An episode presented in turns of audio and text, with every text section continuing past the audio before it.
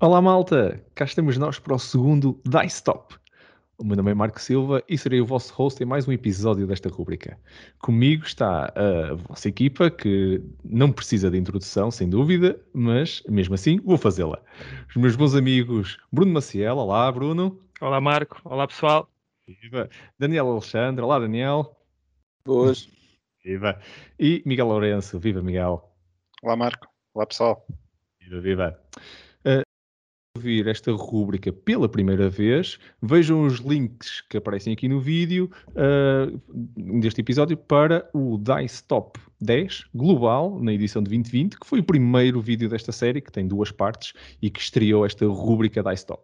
Uh, hoje estamos no segundo episódio com o título Dice Top 100 euros gameplay.pt que uh, consta, com, conta com o apoio uh, dos nossos parceiros e amigos de longa data, a loja Gameplay.pt. Um grande abraço uh, para esta equipa que, que a Gameplay tem sempre estado connosco e muito obrigado por fazerem parte desta rúbrica, apoiarem a DICE Cultural e, claro, apoiarem também esta iniciativa inovadora e bastante diferente. Vocês que nos estão a ouvir uh, devem estar a perguntar o que é que é isso do top 100 euros? Será que eles vão começar a falar de jogos com preços de 100 euros? Ou, ou vão, vão fazer um top 100 cada um a 1 euro? Não sei, vamos ver o que é que vem aí, não é? Uh, esta equipa uh, vai, vai, está-se a propor ficar aqui com um conjunto de regras para este top um bocadinho diferentes. e vou-vos passar a explicar. Cada um de nós tem uma lista de quatro jogos de valor total de 100 euros, a partir do catálogo gameplay.pt, eh, em que não existe nenhum limite para o preço de cada jogo. Uh, não precisamos de esgotar os 100 euros. Pode sobrar algum dinheiro. Uh, podemos escolher uh, jogos que, que, estão nas nossas coleções ou jogos que ainda não temos, mas queremos comprar. A decisão de escolha não é limitada, ok? Não consideramos uh, os preços de descontos especiais, tipo Black Fridays, aqueles do Leve 4 Pack 3, outros packs que possam estar a acontecer, não, não, não são considerados normal do jogo, com alguma promoção que possa estar permanente nesse jogo. Um, tal como fizemos na, no primeiro episódio. Nenhum de nós conhece as listas dos outros, por isso o que vocês estão a ver vai ser uma surpresa uh, em direto, vamos dizer assim, ao vivo. Um, mas, uh, como já foi, foi no outro episódio, nós de vez em quando andamos para aqui a apostar a ver o que, é que, que, é que nós conhecemos dos jogos uns dos outros. Uh, por isso, comecem as vossas apostas do vosso lado, vamos, vamos também começar as nossas do nosso lado. Uh, tenho a certeza que vai ser uma viagem muito gira, cativante, com muito caminho, por isso fiquem, fiquem então desse lado. Um, fiquem atentos também, uh, durante este vídeo, que isto é importante, uh, vocês vão ter uma oportunidade, que nós vamos anunciar mais à frente, para terem um código exclusivo de desconto de 5% para as vossas compras na gameplay.pt, que vai estar disponível até ao dia 19 de dezembro à meia-noite. O código vai ser uh, apresentado durante o vídeo, por isso vocês vão, ter, vão, vão, estar atentos durante o vídeo. Nós vamos fazer uma menção muito forte a isso. E vem mesmo a tempo das compras de Natal, até dia 19 de dezembro, vocês ainda conseguem aproveitar para as compras de Natal. Podem agradecer à gameplay por mais esta surpresa no vídeo. Mas não é tudo, ok? Também vejam na descrição do vídeo, um, um, uh, aqui ou, ou, ou do, do, podcast, uh, nós vamos ter um, um não um, mas também não dois, mas sim três jogos a sorteio a decorrer neste mesmo período. Por isso, até o dia 19, vocês podem participar para ganhar estes jogos. Temos o A Giant Box do tamanho XXL dos jogos, da trilogia de jogos Codenames, que é um exclusivo que nem sequer vai aparecer nas lojas. Por isso, vocês conseguem ganhar isto via este passatempo. Também tem o Dungeon Lords e o Letter Jam, como uh, segundos e terceiros prémios. Por isso, tem três oportunidades, três jogos que vocês podem ganhar uh, que a Gameplay tem, tem, para vocês. Vejam na descrição como participar e não percam esta oportunidade também de ganhar. Uh, como podem ver, será um episódio cheio de conteúdo. Ainda vos desbloqueei aqui algumas recomendações, muita diversão, prémios e descontos. Acho que não podia ter melhor. Uh, vamos então arrancar com o nosso DICE Top 100 euros gameplay.pt, mas só falta uma coisa. Neste vídeo nós precisamos de ver o nosso budget, por isso apareça aqui os nossos contadores de, de, de, de dinheiro que falta e malta, estamos prontos para começar? Bora! Bora, Bora lá! Número um. Ora, vamos então começar. Uh, Bruno, uh, dou-te a palavra então para fazeres as honras da casa e começares com o teu número 1. Um. Ok. Um, antes de dizer o nome do jogo, uh, explicar aqui um pouco o critério das, da minha lista e também já deste jogo. Uh, nestes quatro jogos, eles não são necessariamente os melhores jogos uh, ou os meus jogos preferidos eh, de sempre. No entanto, o que é que eu quis que esta lista tivesse? Tivesse um jogo essencial na minha coleção, Portanto, todos os jogos que eu escolhi, uh, que eu, escolhi uh, eu os tenho, já, já os joguei já, e, e tenho-os na minha coleção, e depois quis que tivesse pelo menos um jogo dos meus autores preferidos. Uhum. Portanto, que não é necessariamente o meu preferido dentro desse autor, mas com as limitações de preço, são bons jogos, mas que eu gostaria de, de ter pelo menos um jogo de cada um destes autores.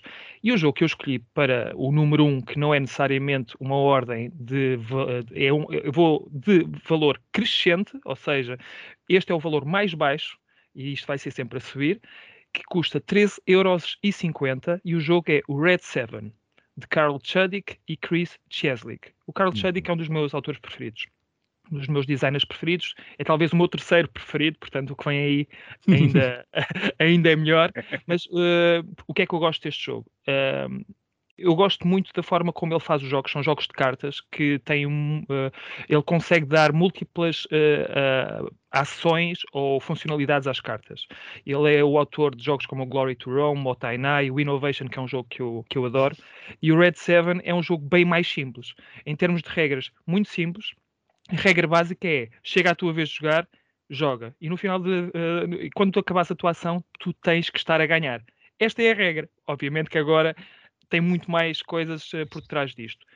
Uh, a, palavra, a palavra, ou o número 7, está relacionado com tudo neste jogo. São sete cores, são sete números, de 1 a 7, e que nós temos é que jogar cartas e no final dessa ronda temos que estar a ganhar. Sendo que a cor que está uh, ativa representa uma regra. As regras estão sempre a mudar. Ora bem, se eu tiver uma regra vermelha que diz que a cor, uh, eu para, para acabar a minha jogada tenho que estar a ganhar, tenho que pôr uma carta mais alta do que toda a gente, o Marco pode ter um 6 e eu tenho um 4. Então eu tenho que jogar um, um, uma carta de valor 7 ou pôr um valor 6 que seja, eu não sei se conseguem ver aí em casa, mas ah. isto tem aqui uma paleta de cores que uhum. diz qual é que é a cor mais poderosa e qual é que é a cor menos poderosa. Tem aqui um ranking. Em caso empate, ganha sempre a cor mais poderosa. Ora bem, então o que é que eu vou fazer? Vou pôr um 6 de uma cor mais poderosa. Agora é ele a jogar. Só que quando ele estiver a jogar, continua a ser a mesma regra. Ele joga um 7 e agora sou eu a jogar. Eu, eu agora já não tenho nenhum set. Então eu mudo a regra. Se calhar ponho cartas número par, porque, eu tenho mais cartas número par. E isto vai sendo. Eu, eu vou, sempre que eu não consigo jogar alguma coisa, mudo a regra que é para continuar à frente no jogo.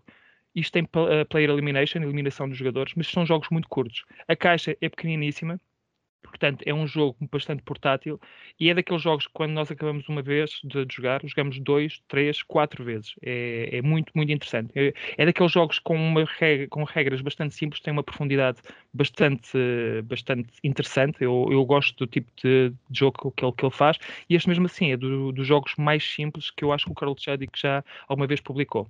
Não sei se já jogaram, mas eu adoro este jogo. Daniel, eh, não sei se queres acrescentar alguma coisa a este, este número 1 um, eh, do, do Bruno. Uh, sim, é, é, curioso. Eu tenho o jogo, mas também tenho o jogo no telemóvel e estive a jogá-lo hoje. Olha, nem sabia que existia, não sabia que existia a implementação digital. Existe, existe para telemóvel. Uh, eu jogo na versão hardcore, porque depois tem os simplesinhos que depois Olha, têm umas propriedades adicionais torna o jogo mais complexo. Não, é nível, não, claro. aconselho a ninguém a jogar como primeira experiência, porque é difícil. É difícil porque depois aquilo tudo encadeado torna o jogo muito mais difícil. Mas depois de alguma experiência no jogo base, como o Bruno explicou aí muito bem, uh, adicionar esta, esta advanced rule uh, torna o jogo muito, muito giro. Uh, mas já é um jogo por si muito engraçado e, e, pá, eu sou suspeito porque eu gosto muito de jogos de cartas Uh, e o Red 7, sim, cá está, por isso é que eu disse: tenho no meu telemóvel e estive a jogá-lo E já sabes o que é que eu vou fazer mal acaba o podcast. mal acaba o é, episódio. Então, eu vou logo fazer a, a aplicação. Não está no, no Play Store. Oi, ok. Ah, não digas mais nada. Okay. Mas podem procurar. Eu procurei no Play Store e ele não está lá. Ok, ok. Eu hei de encontrá-lo. Mas depois no final do vídeo depois eu posso pôr ali okay. uma legendazinha para quem quiser sacar isso legalmente. Olha, muito bom. Muito legal. Obrigado. Fiz. Muito bom, muito bom. Miguel, algum comentário queres acrescentar? Só dizer que é um jogo realmente fantástico, com um monte de, não é de regras, mas um monte de formas diferentes de tentar ganhar. Já o joguei umas duas ou três vezes e, e é realmente um jogo muito, muito, muito bem pensado, porque hum, às vezes eu acho que, que me confundi um bocadinho porque não sabia muito bem qual, qual é que era a regra e o que é que eu podia jogar a seguir, mas foi aí nos dois primeiros turnos. A partir daí a coisa já muda de figura e depois já começas a, e depois já começas a pensar, ah, ok, então se calhar o que me dá jeito é realmente mudar isto para mais números ímpares, porque é o que eu tenho, eh, porque é o que eu tenho mais, ou ah, não, mas agora vou jogar uma carta laranja. Está é, tá muito bem pensado realmente. Eu, eu tenho só a dizer que uh, desde que comecei a gravar este podcast com o Bruno que uh, coloquei o criador na minha, na minha wishlist, uh, causa, começamos a falar até por causa do Innovation, por isso, pronto, agora ainda, não, ainda não joguei, mas comecei a olhar para o que é que o, o criador tem e o Carlos tem muita coisa e pronto, agora tenho que começar a experimentar, sem dúvida. já, é segundo, já, já, é mais um jogo que, que, que tu estás a falar uh, nas nossas conversas que eu ainda não, não entrei uh, neste mundo, mas gosto, de, gosto destas mecânicas, por isso passou-me ao lado até agora, mas não, não há de ficar muito mais tempo uh, sem, sem conhecer. Ótimo. Continuando, Daniel, teu número 1 um, então? A minha primeira escolha, assim como o Bruno, também é de valor mais reduzido delas todas. Uh, é uma expansão. E é, é, uma expansão para o King of Tokyo barra King of New York uhum. é, dá para adaptar nos dois porque é um Monster Pack número 3 e é o Anubis. É, é do Richard Garfield. É, para quem conhece o jogo é, ele também é produzido em Portugal como o, o Rei de Tóquio. Esta, esta expansão adiciona uma personagem, que é o Anubis. Uh, as Power Up Cards, não sei, para quem já jogou o jogo e já jogou com alguma das expansões, por exemplo, o Power Up também que existe da, da Mebo, um, são cartas que adicionam poderes àquela personagem uh, especificamente. Um, o que me fascina nesta personagem é, é ter um dado só para ele, é um dado de quatro faces, que eu não acho assim tanta piada, mas pronto, mas é, é, é o que existe. uh, e, e, pronto, e, e, conforme vamos lançando essa carta, temos um baralho só para nós e, e vamos aplicando alguns poderes a essa personagem e que vai uh, interagindo com as outras personagens no jogo. Uh, e, basicamente é isto. o jogo custa 9,90€. Uh, e foi a minha escolha foi esta expansão uh, para o King of Tokyo barra King of New York, dá para ficar nos dois jogos. Tenho que fazer essa menção, não existe só King of Tokyo. Para quem quer uh, puxar mais um bocadinho, porque acha que o King of Tokyo é demasiado simples, o King of New York já, já é um nível um bocadinho mais acima. Uhum, uhum. Uhum. Eu sei que é. eu, eu já joguei o King of Tokyo, não joguei o King of New York, eh, mas já foram para aí há uns 5 ou 6 anos, a memória não me, não me falha. Gostei do jogo, gosto dos dados, acho muita piada aos dados, gosto quando conseguimos acionar os poderes do, dos monstros, uhum. uh, mas não me lembro muito do gameplay, portanto não há aqui muito mais que eu possa dizer. Eu não, não, nunca joguei a expansão, portanto não sei até que ponto isso muda muito, se torna mais interessante ou não, mas é, é, o que eu tenho a dizer. Gostei, gostei do, do jogo base. Isso. Sim, senhor. E Miguel, tu, tu queres acrescentar também algum ponto aqui? Estou como o Bruno, eu já joguei o King of Tokyo, o King of New York não. Uh, maneira que não sei dizer exatamente. Uh, gosto do jogo base, é, é engraçado, acho que é daqueles jogos que se, se quiseres perder, perder entre aspas, mas se quiseres gastar 45 minutos e não puxar muito pela cabeça, porque é um jogo relativamente simples. Acho que é uma boa uhum. aposta, é uma boa aposta com, com miúdos também, Uhum. Porque, porque os dados também são grandes e os miúdos gostam de dados grandes e de, de, de, ah, isto, isto, é, isto é enorme e eu consigo ter os dados todos na mão e tudo. E, e, os, e os miúdos costumam gostar imenso. Por isso, sim, Olha, eu, eu, eu, gosto, eu gosto ambos, gosto do, do, do, King of Tokyo e do King of New York. Pessoalmente gosto mais do King of New York. Uh, eu até tenho o King of New York e não tenho o King of Tokyo comigo. Uh, mas nós na, na DICE até uh, nos eventos, temos lá na Ludoteca e nos eventos até costuma ir à mesa bastante vezes, principalmente quando há miúdos. Quando há miúdos vem aquela Sim. caixa com, com artwork e os bonequinhos em cima da mesa e acabou, Sim. aquilo já está Uh, é mesmo fácil. Não conheço este Monster Pack do, do, do Anubis que, que, que falaste, mas estava uh, a ver que realmente essa questão do dado pode criar aqui uma mecânica de jogo diferente, porque normalmente os Monster Packs até nem, trazem só umas cartas e, e, e traz assim, um poder especial ou outro uh, que tu acrescentas ao jogo, mas não tem assim uma dinâmica de trabalho de, da personagem assim muito mais aprofundado. Por isso, com um dado novo, parece-me ser bastante interessante. Este é um jogo que também tem uma coisa, eles facto de os Monster Packs funcionarem nos dois jogos, tem dois jogos base no mercado, depois conseguem meter aqui, os Monster Packs estão sempre a sair, uma coisa incrível.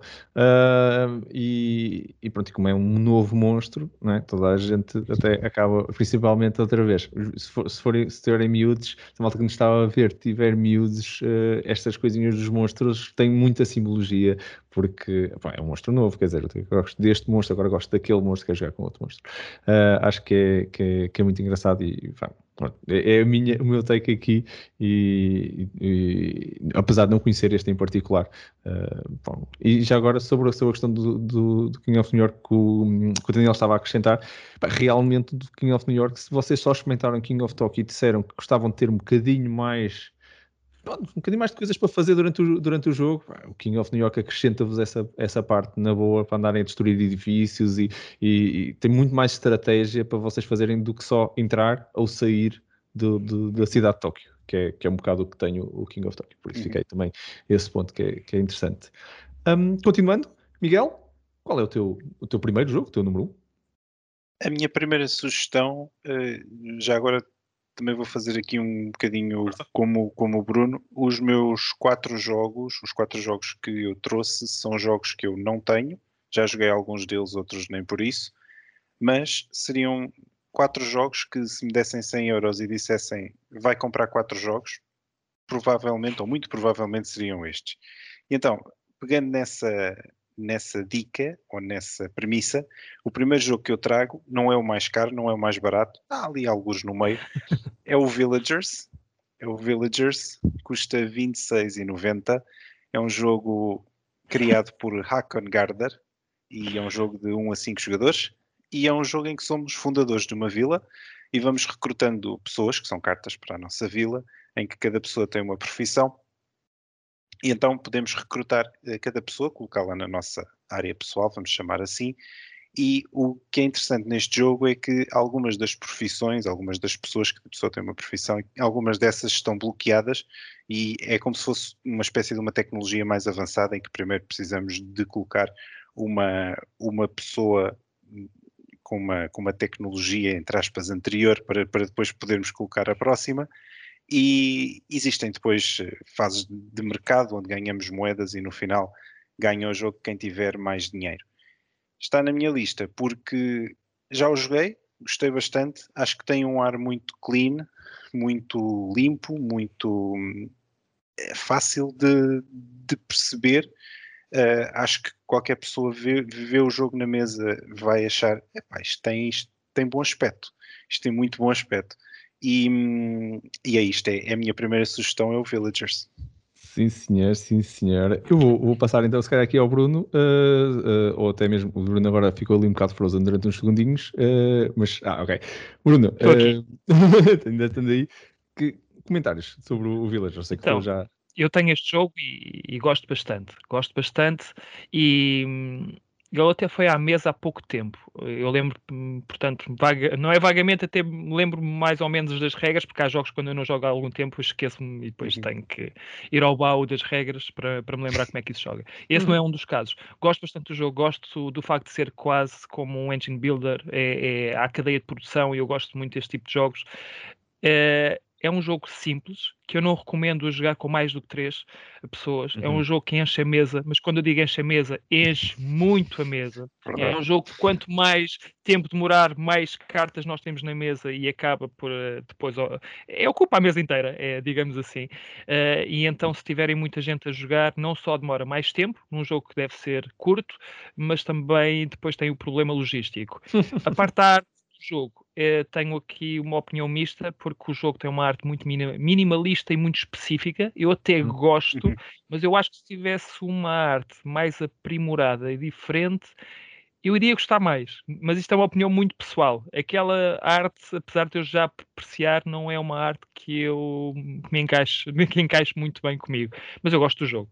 Uhum. Muito. Sim, sim, é, o, o, Haka, o Hakan uh, Gardner também tem este, tem, tem, segue sempre este estilo um bocado dele sim. já neste jogo e já no, no, no Streets também, que ele agora está tá a fazer funding no, no Kickstarter. Ah, claramente ele, ele gosta daquilo e vai, vai continuar exatamente na mesma linha. Gostei muito de, de, das, das, reações eh, silenciosas do Daniel, por isso, Daniel, o que é que. Eu sei porquê, mas o que é que ele fala? Estou desejoso, rebenta logo. Então, o Village, é assim, quem, quem, está a ver isto pela primeira vez não vai perceber esta, esta, esta dica. O, o Villager está para os jogos de cartas como o Carcassonne está para os jogos Tile Placement. É mau. Uh, eu joguei isto uma vez, graças a Deus, não voltei a repetir a experiência. Eu uhum. joguei isto, creio que o número máximo são seis jogadores, não é? Cinco. Uh, cinco, cinco. Cinco? Pronto. Então eu joguei com o número máximo. Uh, foi uma experiência para esquecer. Uh, se, se calhar porque estavas a jogar com 5. Epá. Epá, deve ser por isso. Uh, uh, epá, o, o, teu turno é demasiado rápido se não fores uma pessoa que tenha muita AP e uhum. depois ficas 20 minutos à espera que volte outra vez à tua vez para despachares a jogada em um ou dois minutos. Epá, não. Uh, não, eu, eu, eu, eu, eu sou sincero, uh, não, não, não. É, é para o meu comentário, é pá, não. Okay. Voltando a um episódio anterior, joga uma segunda, e uma terceira e uma quarta vez e vai ser um dos teus preferidos. É o que eu tenho a dizer, porque o jogo é bom. Só jogaste uma vez, como depois, depois do nosso primeiro episódio do Dice Top, epá, chegamos à conclusão que, uh, ao fim de algumas tentativas contigo, de vez em quando é, é necessário, Daniel. Pois é. é. Não, há coisas que eu não, não, epá, não consigo. Não vais andar. Não, não consigo, não consigo. Não. Eu, eu, eu sou da opinião é que. Nada pessoal, eu... Certo, certo. certo. Por favor. eu, eu, eu confesso que um, card drafting, que é, o, que é o, no fundo isto é um, é um set collection, no fundo com, com drafting. Card drafting com muita gente faz-me lembrar quando eu estava nos torneios de, de Magic the Gathering com mesas cheias de gente e estávamos a fazer drafting e aquilo uh, era parte do torneio, ok? Era uma parte do torneio, fazemos o drafting daquilo tudo, abrimos as coisas todas, andámos a rolar aquelas cartas todas quase passava tanto tempo a fazer isso como, porque era mesmo muita gente, como fazia quando estava a jogar, não é? Depois eh, era, então quando, quando era eliminado muito rápido, sem dúvida gastei mais tempo a fazer drafting do que, do que, depois a fazer uma ou duas jogadas e ser eliminado. Um, mas por isso eu, eu, sou da opinião que tudo que for uh, card drafting uh, a partir de quatro jogadores já vai demorar imenso tempo. Isso, isso, sem contar com o AP. Mas o AP é outra. É, uma dor por si só e não me interessa se é drafting, se é worker placement, pode ser o que. De vez em quando, até rolar dados, a malta começa a pensar que, como é que vai rolar o dado e pode ter AP para isso, não sei. Se rolo de cima, rolo de lado, ainda não. Deixa-me pensar. Não, não, Pá, mas de se, tiveres, se tiveres seis dados na mão, tu, tu, tu podes pensar: espera rolo 2 a 2, 3 a 3, um de cada vez, tudo ao, tudo ao molho, mas tudo ao molho da última vez não deu sorte. Epá, se calhar como é que. Bom, hum. Deve haver gente com AP Sim. nisso também, por isso acho que o AP não vai ser, não é fator aqui de exclusão. Um, sobre o jogo, eu vou avançar, em vez de comentar, vou avançar para o meu número 1 um e vou dizer que é o mesmo jogo. Uh, temos aqui uma interseção, curioso. Um... Por acaso, deixa-me só dizer, este eu achava que fosse uma das interseções. Estava mas... na aposta. Estava na aposta, viram? Viram, mas... malta? Quem tinha número 1 um, aposta interseção já, já pode, já pode vir a colecionar. e, no, e quem tinha entre os dois estava, segundo, segundo o Daniel, estava as, as, a aposta era 1 para 10, não era de não, de, de não por isso se, for, se, for, se forem falar com o Daniel, ele dá-vos ele dá o bónus. Um... Daniel, fica connosco, por favor. Ele está a fumegar já. Ainda agora começamos. Eu, eu, vou, eu, vou, eu vou só acrescentar um ponto que é um, eu, eu, eu, gostei, uh, vocês falaram da arte, eu só, só, vou só fazer dois ou três comentários. Eu, eu gostei muito da, hum, da arte minimalista, confesso. Não estou, não estou com, com, com o Bruno, eu, eu, pessoalmente até achei muito engraçado e acho que fica muito bem na mesa. Ocupa imenso espaço na mesa, é isso aí, uh, é mesmo. Uh, pronto, não, dá, não há, nem todas as mesas dão para jogar a cinco jogadores, sem dúvida, até de vez em quando a dois ou a três já é complicado. Um, depois tem, eu acho é que a jogabilidade realmente é bastante simples, apesar de uh, de vez em quando a pessoa olha para aquele manual, o manual não é o mais fácil. Vocês, quem, quem, quem nos está a ouvir já costuma uh, uh, me ouvir a dizer que gosto muito de ler as regras, até aprecio disso. não, não achei, a primeira contacto que eu tive com as regras não foi assim, tipo, ok, mas como é que isto funciona. O jogo é bem mais simples do que o que parece quando se lê a primeira vez. Só para ele explicado é mais fácil, na minha opinião, de entrar do que lido nas regras, apesar das regras serem muito bonitas também. Outra vez, tenho que gostar do, do, do visual e da arte que está aqui uh, em causa. O Street, que é o novo jogo dele, claramente está a seguir até a caixa, aquela coisa da caixa não fechar completamente. Para muita uhum. gente mais OCD que fica, oh meu Deus, a caixa não fecha, parece que as cartas não cabem. Não, não, é mesmo assim. Uh, e o Street também vai seguir o mesmo caminho, por isso é mesmo assinatura uh, do senhor, por isso achei, achei sempre engraçado. Um, as proficiências e a forma como o contexto, o, vocês não falaram nisto, por isso eu vou só acrescentar, já que não vou acrescentar um jogo, vou acrescentar só sobre o tema o tema muito giro do, do pós-pandemia mundial, ou melhor, peste negra naquela na Idade Média, após a peste negra morreu muita gente, e depois na realidade o que nós estamos a jogar é o jogo uh, que a nossa aldeia perdeu muita gente, não há tanta gente para fazer as profissões todas, e há pessoas que vêm na rua que têm uma, uma habilidade e nós estamos a recortar. Achei que está muito bem feito para um card drafting, porque é mesmo assim, né? quer dizer, as cartas estão a passar, olha, este gajo dá-me jeito. Uh, adaptaram a mecânica ao tema de uma maneira engraçada. Pronto, eu, já que não falei das outras coisas, porque o Miguel já falou, pronto, acrescento aqui uns pontos que eu, que eu também acho, acho giros sobre o jogo. Um, Olha, eu não sabia que era esse o tema. É. É, não fazia ideia. Morreram as pessoas e, okay. e depois tu estás, estás, a, estás, a, construir a aldeia, começas com os villagers iniciais, que são as, pronto, aquelas coisas básicas, e depois sim, sim, sim. os wanderers, não é? as pessoas que andam na rua, tu estás a apanhá-los e a, a puxá-los para a tua aldeia para conseguires produzir coisas mais, pronto, mais elaboradas, não é? Que é assim o, o lá o As próprias cartas que tu podes adquirir, acho que é a estrada. É a estrada, assim. exatamente. Okay. exatamente. É. Essas pessoas estão a passar na estrada. Um, é engraçado. E, e, e, depois também tem um ponto, um, um, ponto engraçado também, que não sei se, se, se vocês uh, sabiam, que é uh, ele também tem uma versão solo. Por isso, para quem joga, já acrescento só este ponto, também o coloquei na, na, na, minha lista, eh, eu não, não disse isto, mas uh, coloquei na minha lista exatamente porque uh, assim também tinha um, um, um, jogo que funciona, ou tinha que conseguir colocar aqui um jogo console. Um, se bem que não é o único, uh, mas pronto, também, também tenho aqui uma vantagemzinha interessante.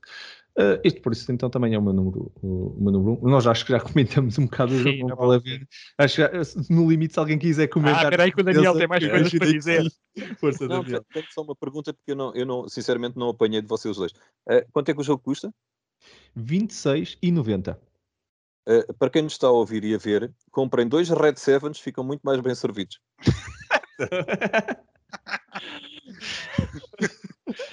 dois. Pronto. Jogo, eu jogo um para vocês e para oferecer a alguém e as pessoas ainda vos vão agradecer. muito bom, muito bom. Já não tem nada para dizer. Obrigado, Daniel. Estou contigo, Bruno. Opa, eu gosto deste também. É, muito bom, muito bom. Ora, vamos lá avançar então. Número 2. Ora, vamos então. Número 2, não é? Segundo jogo, segundo jogo. Bruno, força, pontapé de saída. Segundo jogo. Segundo jogo, e cumprindo com os critérios que eu disse há pouco, mais uma vez é um dos meus designers preferidos, se não o meu preferido, que é o Oh My Goods, do Alexander Pfister, e é, eh, está a 14,90. 14,90 cêntimos. O que é que eu tenho a dizer sobre este jogo? Não vou estar aqui a explicar o jogo porque não é fácil de o explicar, porque uh, isto tem a particularidade de ser um jogo que é de cartas que cabe no bolso, mas que, na minha opinião, tem muito jogo lá dentro. É, é, dos jogos que de dimensões mais curtas, que têm mais sumo, pelo menos na minha opinião, uma vez joguei. Tem push, or, push Your Luck, não é propriamente uma mecânica que eu gosto muito, mas que está muito bem implementada neste jogo. Uh, tem construção de engenho, de motor, que é uma coisa que eu gosto muito, e aquilo que andamos a fazer tematicamente é construir edifícios que depois produzem coisas, e a ideia é nós criarmos sinergias, ou lá está, como há bocadinho nós estamos a falar do Villagers, haver uma cadeia de produção. É eu conseguir construir uma matéria prima uh, que depois é transformada e que depois ainda é utilizada para outras coisas. Vamos imaginar aqui, não é o que é o jogo, mas o leite que depois se transforma, sei lá, em queijo ou depois em manteiga. Vocês, uh, a ideia é esta: é nós conseguirmos ter vários edifícios que funcionam entre si, em que um produz uma coisa, o outro utiliza aquilo que foi produzido do outro edifício para produzir algo mais valioso e com o dinheiro que vamos conseguindo desses edifícios, comprar outros edifícios que são pontos. Portanto, estamos aqui a fazer quase que uma corrida a um determinado X de pontos e depois há aqui mais umas nuances em termos de assistentes, outras coisas para ganhar mais pontos, porque não é propriamente quem chega àquele limite de pontos que ganha o jogo, mas que despleta ao final do jogo e depois é fazer a soma dos pontos todos. Certo, Eu gosto certo. imenso do jogo. É muito jogo para uma caixa tão pequena. muito grande frase, muito jogo para uma caixa tão pequena. Sim, senhor. Um, Daniel, comentários. Vi-te uh, reagir? Claro, uma, uma boa escolha, mais uma vez. Epa, obrigado, uh, Daniel. Não, é Estamos um alinhados hoje, por enquanto. Não... Espera lá. Espera lá. Pois, pois, o pior ainda dá para vir, né? Uh, não, epá, eu, eu gosto muito do jogo. Uh, eu sou-te sincero, eu, eu, eu, também gosto muito do outro, que não sei se é, se é, se é dele, é, que é a versão dos Piratas, que também é um push isso mesmo, não sei se é dele, também é, também é muito bom. Uh, e sei que ele há pouco tempo, isso eu sei, que lançou um jogo, mas de tabuleiro, uh, com, o mesmo, com o mesmo sistema, não me lembro do nome do jogo. É Expedition uh, to New, New Dale. Ah, ok, é isso mesmo. Uh, só que aquilo acho que é uma versão uh, de legacy, ou seja, tu vais evoluindo e só por isso é que não me chamou tanta atenção, uhum. porque senão era um jogo que eu também investiria, porque cá está, tenho o Omega Goods e gostei bastante do jogo. Pô. Olha, e, e, tu, Miguel, que, que comentários tens? Não tenho muitos. Uh, conheço de nome, conheço uhum. o jogo de nome, acho que já vi um vídeo sobre ele, mas não muito mais do que isso. Uh, tenho alguma curiosidade, por isso é que já vi um vídeo sobre ele, mas, eh, mas não sei mais do que isso. Não. Eu, eu, confesso que uh, na altura quando ele quando, quando vi o nome do, do Alexander uh, Ai, Sister. Um, no, foi por causa do Great Western Trail e depois uhum. andei a ver uh, o que é que ele andou a fazer e este foi dos que me chamou, chamou também a atenção. Estou uh, como tu, uh, para mim Push Your Luck não é, eu, não é que eu tenho muita sorte, por isso depois também não são jogos que me, assistem muito, uh, mas são, são, divertidos e acho que este aqui era sem dúvida um jogo que deve encher a mesa várias vezes, muitas vezes vir à mesa porque, e, e é o que eu acho também já agora de todos os push Lux. Eu acho que jogos como este e, e outros push Lux facilmente vão à mesa, divertem imenso, são excelentes jogos de entrada e sem dúvida que deviam estar numa lista de, de, de, de um top 100 euros uh, que, que, nós faríamos, neste caso, uh, cabendo no budget, é fantástico e, e é, é uma, uma, boa, uma boa ideia, sim senhor. Uh, continuando aqui com o nosso top 100 euros de gameplay, vamos então passar aqui para o Daniel, qual é o teu número 2? O meu número 2 uh, eh, está em sintonia com tudo aquilo que tu acabaste de dizer. O jogo chama-se pura e simplesmente Push. É do Prosper Wall. Um, é um jogo de cartas, uh, cá está, Push Your Luck, dá de 2 a 6 jogadores. Uh, o jogo, epá, uh, achei o jogo muito engraçado. Quanto é que custa? Uh, 13,99 é, o preço, é o preço do jogo. Uh, é um jogo de cartas que tem um dado o que para quem gosta de, de, sorte, este é mesmo é, é o máximo. Um, epá, explicar o jogo. Uh, basicamente, uh, existem cartas com cinco cores diferentes, variam entre 1 e 6. Uh, e basicamente nós vamos, quando é a nossa vez de jogar, podemos fazer até 3 montes de cartas. Sempre que viramos uma carta, não podemos repetir nem a cor, nem o número. Ou seja, se eu estou a fazer um monte com um 2 azul, se vir um 2 vermelho ou um 5 azul, tem que criar outro monte. Uhum. Uh, o que estar a criar mais montes é, uh, cá está, até ao limite de 3, é que uh, se eu ficar com um monte, o meu adversário à esquerda vai ficar com outro monte e o segundo adversário à esquerda vai ficar com o terceiro monte. Aqui, é, aqui a questão é que se eu fizer muito push your luck, posso arrebentar. ok.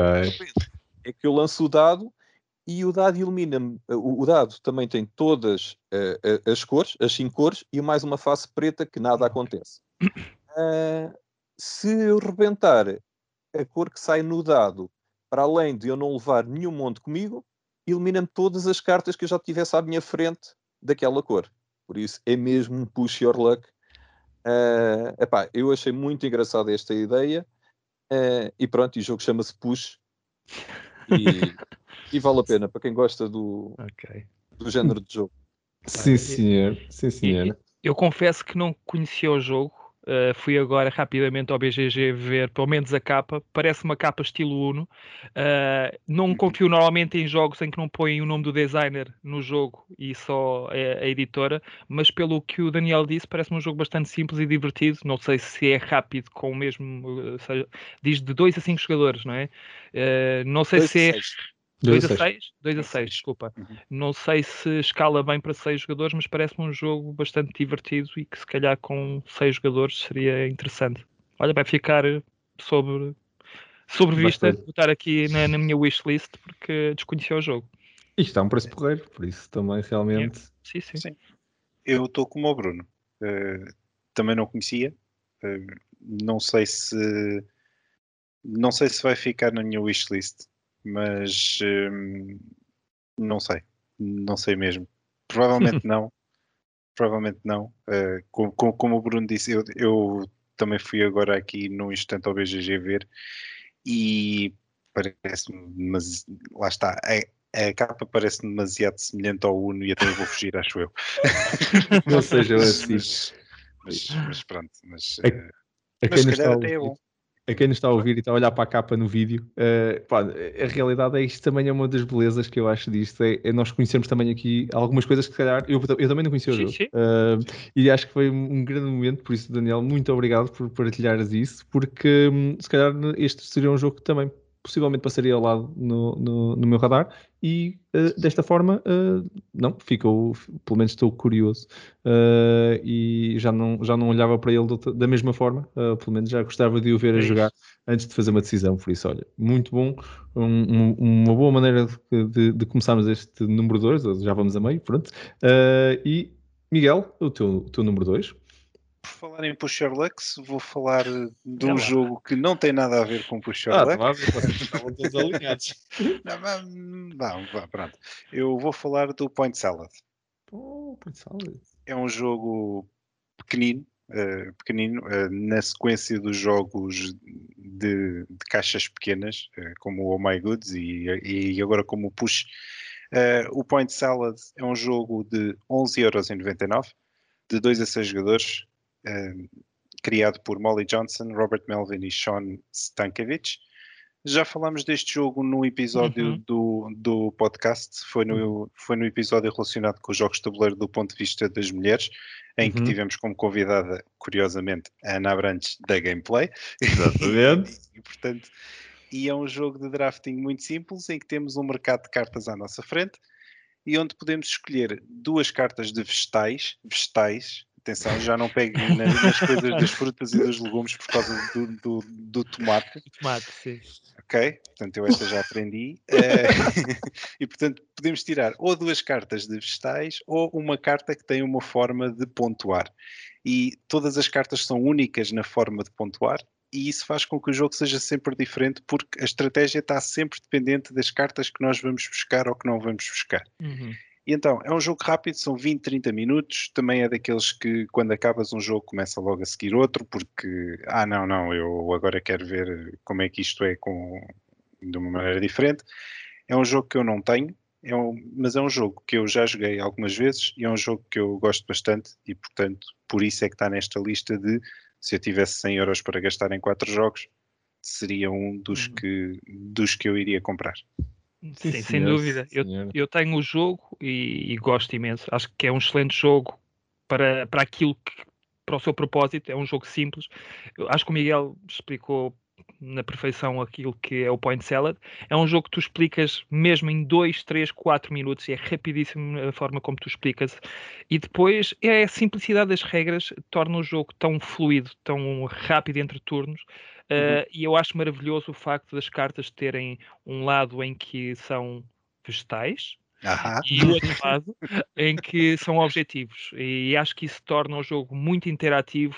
O facto de eu estar à espera que aquela carta me saia ou que ninguém toque nela, mas o jogador, mesmo antes de mim, vai buscá-la e eu vou ter que repensar tudo outra vez. Mas é uma coisa assim de segundos, não é esperar dois ou três minutos e dizer pessoal, esperem lá que agora vou ter que repensar a minha jogada. Acho que isto não acontece muito neste jogo, uhum. portanto é um jogo que, que joga-se muito bem.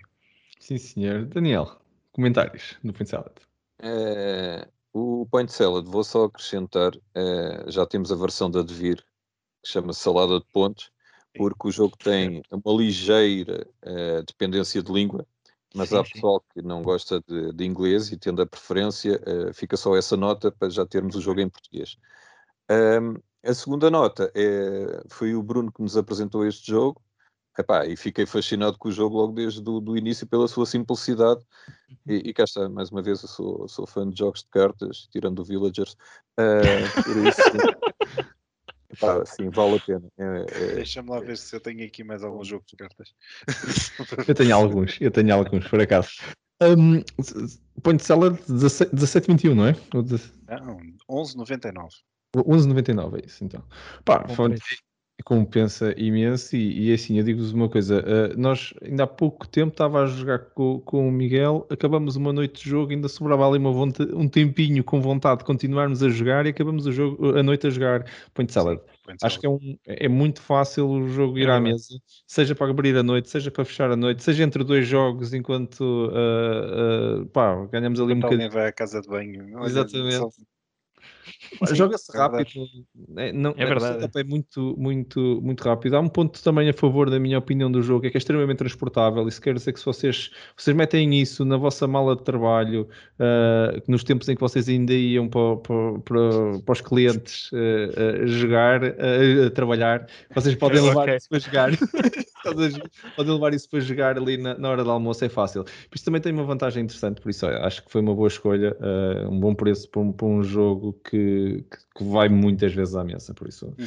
gastam as cartas, não se preocupem. Pois escolha.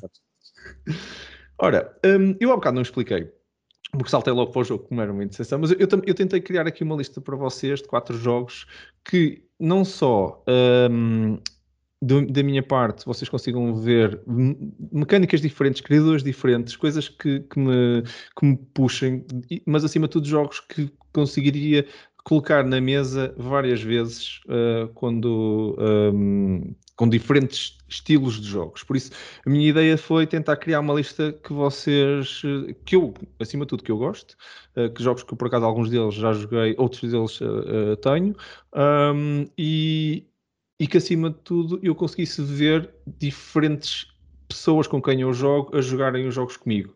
Não é só um jogo que eu conseguisse jogar sempre com a mesma, com, com a mesma equipa. Porque a realidade é que uh, nós vamos todos, pelo menos eu, vou jogando com pessoas diferentes, pessoas diferentes que, que, que, têm gostos diferentes, e então foi assim um bocado a pensar o que é que seria prático que eu conseguisse fazer com esses, com esses 100 euros de budget.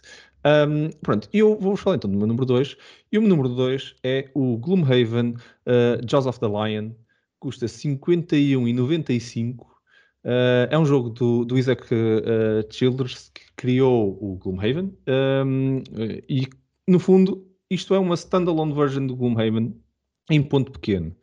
E eu também aqui também tinha um, um, ponto, assim, isto aqui funciona como expansão do Gloomhaven e funciona como standalone. Se vocês quiserem, jogam uh, as, uh, as 25 cenários e as quatro personagens novas que isto traz, acrescentam algum Gloomhaven e, na realidade, tornou-se uma expansão, uh, mas também podem jogá-lo uh, uh, vocês como standalone game. É uma excelente forma de entrar no mundo do Gloomhaven. É o jogo mais complexo que eu vou trazer na minha lista. Uh, é um jogo que tem, para todos os efeitos, é um, é, é um legacy, né? quer dizer, são, são 25 cenários que vocês estão a jogar, não, uh, vão colando os stickers e vão fazendo as coisas, mas só que retirou toda a complexidade de setup do, do, do, do Gloomhaven. Vocês abrem ali um livro, colocam o um livro em cima da mesa e cada cenário é uma, é uma página do livro, vocês vão virando o livro e já têm lá os sítios onde pôr as personagens em cima, jogam todas as coisas que, na minha opinião, são um obstáculo para, para as pessoas no mundo do, do, deste género de jogos mais role-playing uh, com cenários e, e, e, com as batalhas e tudo, pega nas mecânicas das batalhas e, e é um excelente ponto de entrada. Uh, sem vocês terem que assustar as pessoas por pegar numa caixa de 9.8 uh, ou 9.7 kg um, e meteram em cima da mesa e aquilo fez, abanou a mesa. E, você, e as pessoas depois que estão a olhar para aquilo pensaram: o que é que tu vais fazer com isso? Vamos jogar! E desapareceram muito pouco, não sabem porque toda a gente teve que ir à casa de banho e não voltaram. Uh, pode assustar essas pessoas um jogo deste. Vocês pegam numa caixinha pequenina, abrem, abrem um livro e dois, três minutos depois, se calhar, já estão, estão a explicar o jogo e nem, nem dez minutos depois, se calhar, estão a jogar e, e mente para olha, vocês jogaram um Gloomhaven, agora se calhar podemos pegar na caixa dos 10 quilos. Pronto, é, é, a minha sugestão. Um, é o, o Gloomhaven uh, Jaws of the Lion uh, por 51,95. Uh, que deu-me aqui um rombo no meu orçamento. Uh, mas, sim. Olha, a, a mim surpreende-me é, o facto de ter escolhido um jogo que te rebentou praticamente com metade do orçamento.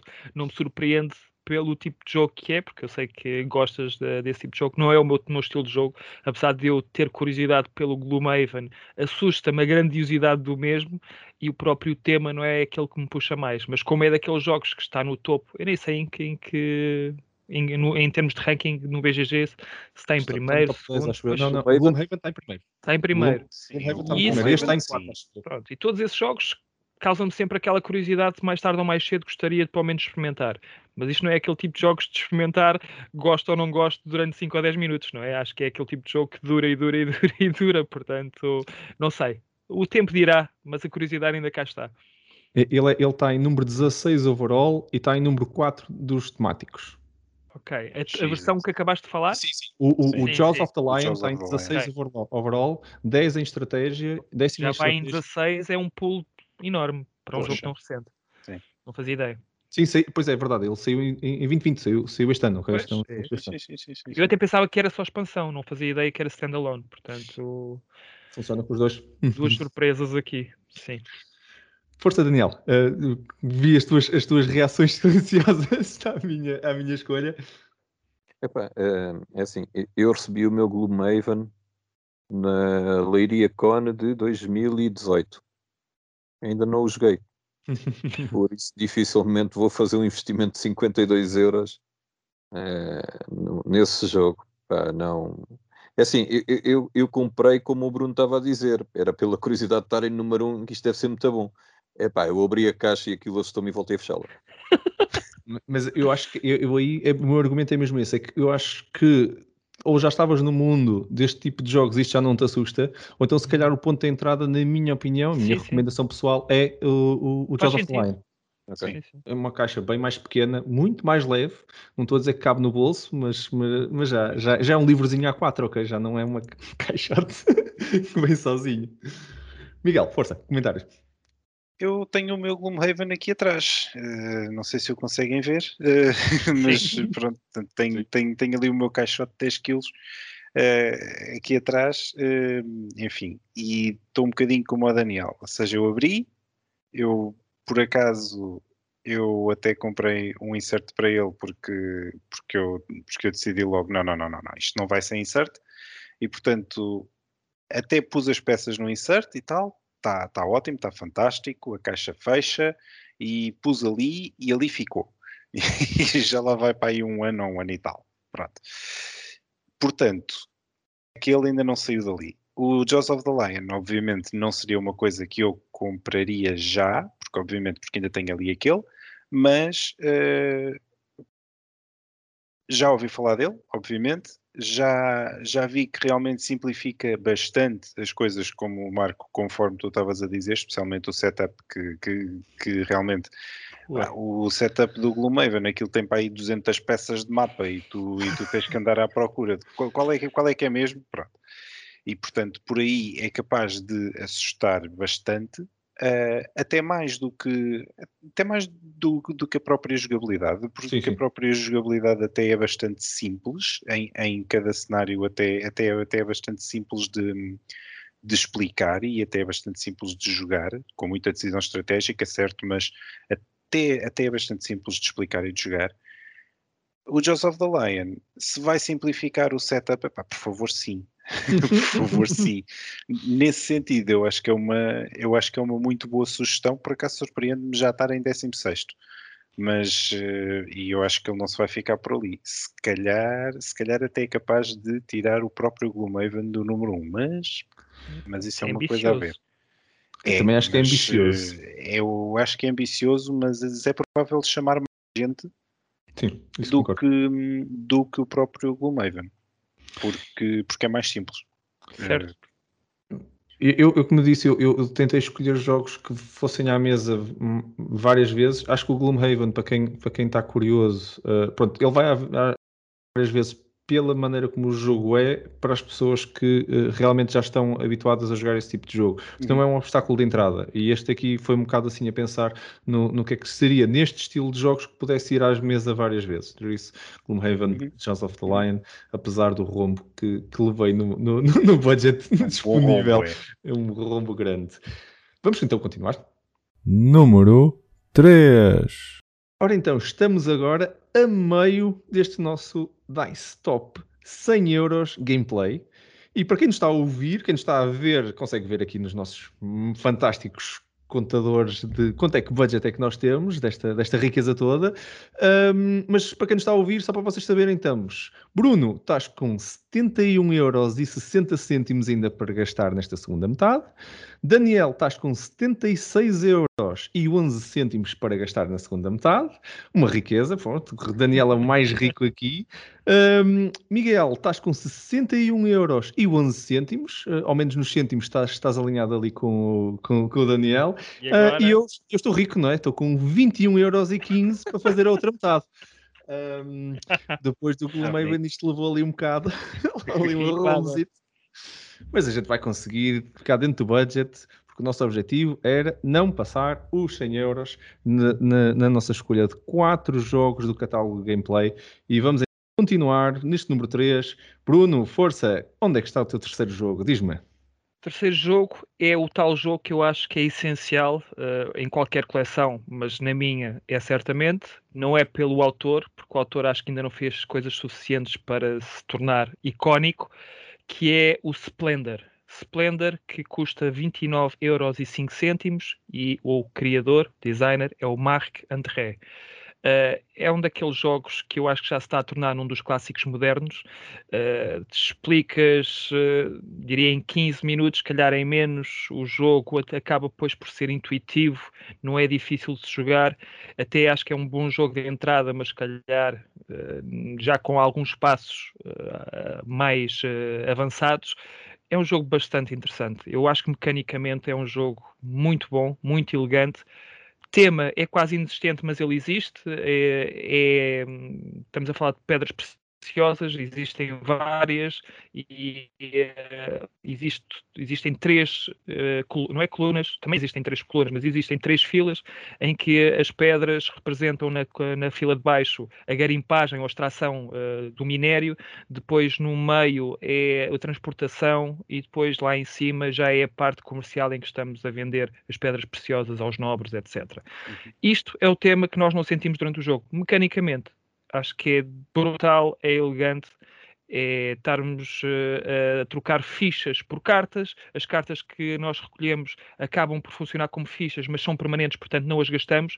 E lá está, é um engine builder exatamente por isto. Portanto, quanto mais cartas nós adquirimos, mais fácil é adquirirmos as cartas mais caras, que acabam por não se sentir tão caras, porque à medida que o jogo for avançando, menos fichas nós gastamos e mais, e, e, ou seja, o desconto é tão grande que acabamos por adquirir cartas que no início era quase impossível adquirirmos e torna-se fácil. E são essas cartas que estão pontos o jogo acaba quando há pelo menos aos 15 pontos, e é um pouco isto que é o, o, Splendor. Não vou estar aqui a explicar mais, é um grande jogo, recomendo a toda a gente, e acho que toda a gente devia jogar pelo menos uma vez, se não ter o jogo em casa.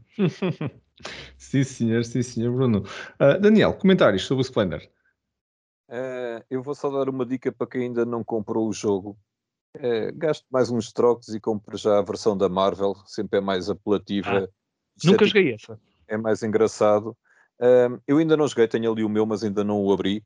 Uh, mas pelo que eu vi, eu creio que já vem também com uma partezinha, vou pôr isto entre aspas, porque não tenho a certeza, uh, do Cities, que foi uma expansão que saiu para o Splendor. eu creio que eles conseguiram incorporar ali uma partezinha só uhum. Ah, dessa expansão. Uh, epá, e pronto, e depois tens as imagens dos super-heróis. É mais apelativo do que ver. Certo nobres e uhum. e, e, afins. E fica temático na mesma com as gemas, porque são as gemas do Thanos, não é? As, as, é as Infinity Stones, por isso também está muito engraçado nesse aspecto e, e, ganha um bocadinho de tema também. E não é assim muito mais caro, já que estamos a falar aqui, está também no, no catálogo e uh, não, é, não é de todo. Um, não, não rebentavam com o budget de 100 euros, por isso, se calhar com outras escolhas, mas não rebentavam com o budget de 100 euros. Miguel, força, comentários do Splendor eu tenho só algumas coisas a dizer. Primeiro, uh, é um bom jogo. É um bom jogo, acho que é uma boa, acho que é uma boa sugestão do, do Bruno. Um, tenho outra coisa a dizer e já agora vou, vou aproveitar e agora lembrei-me porque o Bruno estava a dizer que parte do jogo tem a ver com comprar cartas com desconto. Nós não tínhamos aí um desconto qualquer, Marco. Muito bem ligado, sim senhor Miguel. Isto é um bom momento para nós lembrarmos os nossos eh, ouvintes e, e, e visualizadores aqui do vídeo do nosso desconto que, uh, de 5% na gameplay. Está aqui, vocês conseguem ver aqui por todo lado. Está aqui o código de desconto para quem nos está a ouvir.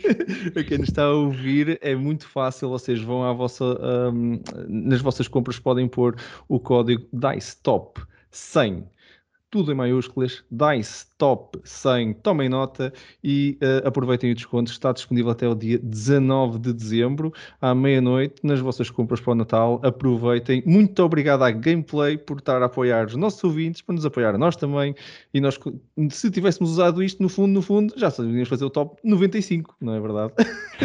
Porque uh, já tínhamos os 5% aqui. Vamos lá embora. Continuando, Miguel, comentários então sobre o Splendor só mais um comentário, que é eu concordo com a sugestão do, do Daniel, do, do, do Marvel Splendor, ou Splendor Marvel, uhum. mas é para as pessoas, obviamente, que estejam dentro do universo da Marvel e, e portanto, por, para mim não diria muito. Exato, portanto, para mim, mais ou menos, portanto, é uma boa sugestão, sim, é mais bonito, etc. Mas, mas as pessoas têm que estar dentro do universo e, nesse sentido, o, a versão, vamos chamar-lhe clássica, do Splendor, apesar de ser eh, menos temático, eu ia dizer mais abstrato, mas depois, não, não, ele já é abstrato por natureza, portanto, um, mas é, é, é menos, um, entre aspas, intrusivo, porque não tem um tema direto associado. Uhum. No entanto, o, realmente a versão da Marvel é, é mais bonita, é, mais, é, é visualmente mais atrativa. Portanto, sim, Bem, boa sugestão. Eu, eu não me surpreende nada a tua sugestão. Eu já, acho que já foi tudo dito. Eu só vou dizer que uh, eu, eu, se tivesse metido dinheiro numa aposta era nesta e, e, esta aqui era certa, que tu ias, ias recomendar uh, o Splendor.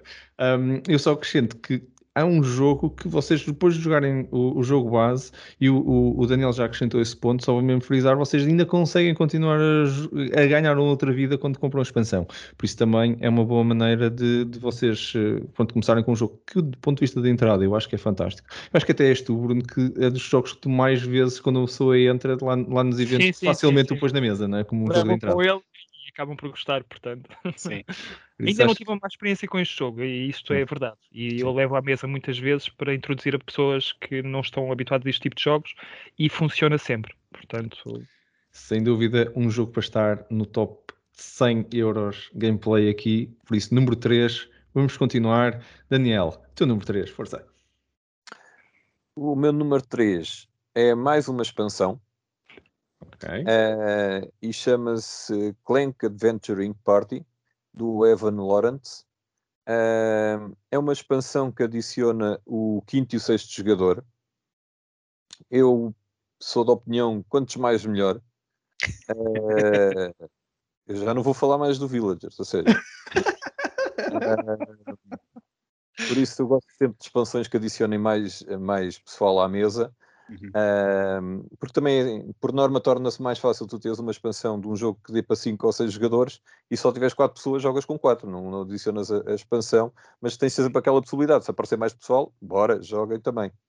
Um, o Clank, para mim, é dos jogos mais fantásticos de deck building, porque adiciona o tabuleiro e só isso é, torna o jogo fantástico. Um, que nós andamos ali a, a explorar depois depende das expansões ou não que vocês tenham. Começamos numa masmorra, mas depois temos o Sunken Treasures, que vamos ao fundo do mar, vamos às pirâmides. Uh, há várias expansões. Eu, por acaso, eh, como é um jogo que eu gosto bastante, tenho as expansões todas e os mapas todos. Só não, não me coloquei naquela aventura que eu acho que é um bocadinho ridícula. eu agora não sei o nome, mas é qualquer coisa Incorporated, que é um jogo que custa 100 euros. Sim adiciona uh, o Legacy ao Clank. Uh, eu tenho ah. curiosidade, mas é quando o jogo estiver com 50% de desconto. Um, por isso fico-me por este, o Adventuring Party. É uma expansão que, mesmo assim, uh, para além daquilo que adiciona, eu sei que vocês acham piada a isso. Eu não sou assim tão fã, porque traz, traz personagens, torna o jogo assimétrico. Tu tens um baralho próprio, Uh, e com o teu baralho, que é ligeiramente diferente dos teus adversários, uh, tiras algumas vantagens, mas depois também uh, é, aqui a minha crítica aos jogos assimétricos, é porque basicamente designam a tua estratégia para o jogo. E é isso que eu não gosto nos jogos assimétricos, é porque é, é o jogo que. É, como é que eu ia dizer isto? indiretamente está a condicionar a minha estratégia. Uhum que eu tenho que fazer a minha estratégia de acordo com aquelas cartas que eu tenho, de, com aqueles poderes que eu tenho e de, com aquela personagem que eu tenho, e é isso que eu não gosto nas personagens assimétricas. Um, e depois tem uma, também tem mais novas cartas que o Clank não tinha, que chamam-se cartas de React. Para quem jogou já Dominion, sabe o que isso é? é são as cartas de reação. Uh, e são cartas que uh, eles aconselham mesmo para quem joga o jogo a 5 ou 6 jogadores, porque são cartas que estão na tua mão, mas se estiveres a jogar com 5 ou 6 jogadores, tu podes reagir mais facilmente do que se estiveres a jogar com 3 ou 4, porque a, a possibilidade de reagires a certas cartas uh, torna-se mais difícil de acontecer uh, se tiverem menos pessoas na mesa. E isto tudo uh, por 29,95 Uh, epá, são, são mais dois jogadores e é um jogo que já é de si muito bom, uh, por isso fica aqui mi, o meu conselho para mais uma expansão. Sim, senhor, okay. sim, senhor. Okay. Miguel. Uh, Miguel, desculpa, Bruno. não há problema. Eu joguei o Clank na Lisboa Con já há uns anos. Acho que até foi com o Luís Perdigão, se ele nos estiver a ouvir ou a ver, um abraço para ele. E ficou fascinado ele eu não, não gostei.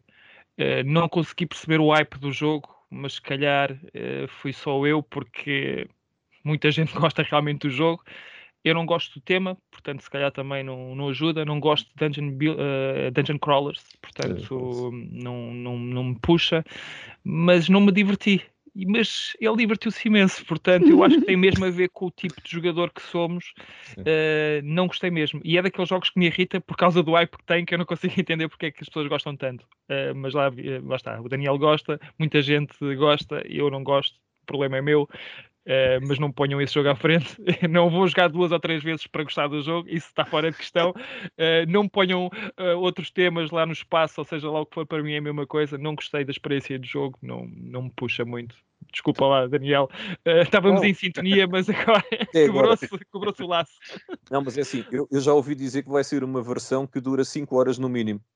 Estás a falar sério? Mas não é Legacy, certo? Não, não, não. É, o jogo em si é, são 5 horas. Por isso... Já vais experimentar. Então vou... Não, não vou. Se tiver Clank e depois lá os exclamações que eu ainda não percebi cá, umas pessoas dizem de uma forma, outras pessoas dizem de outra.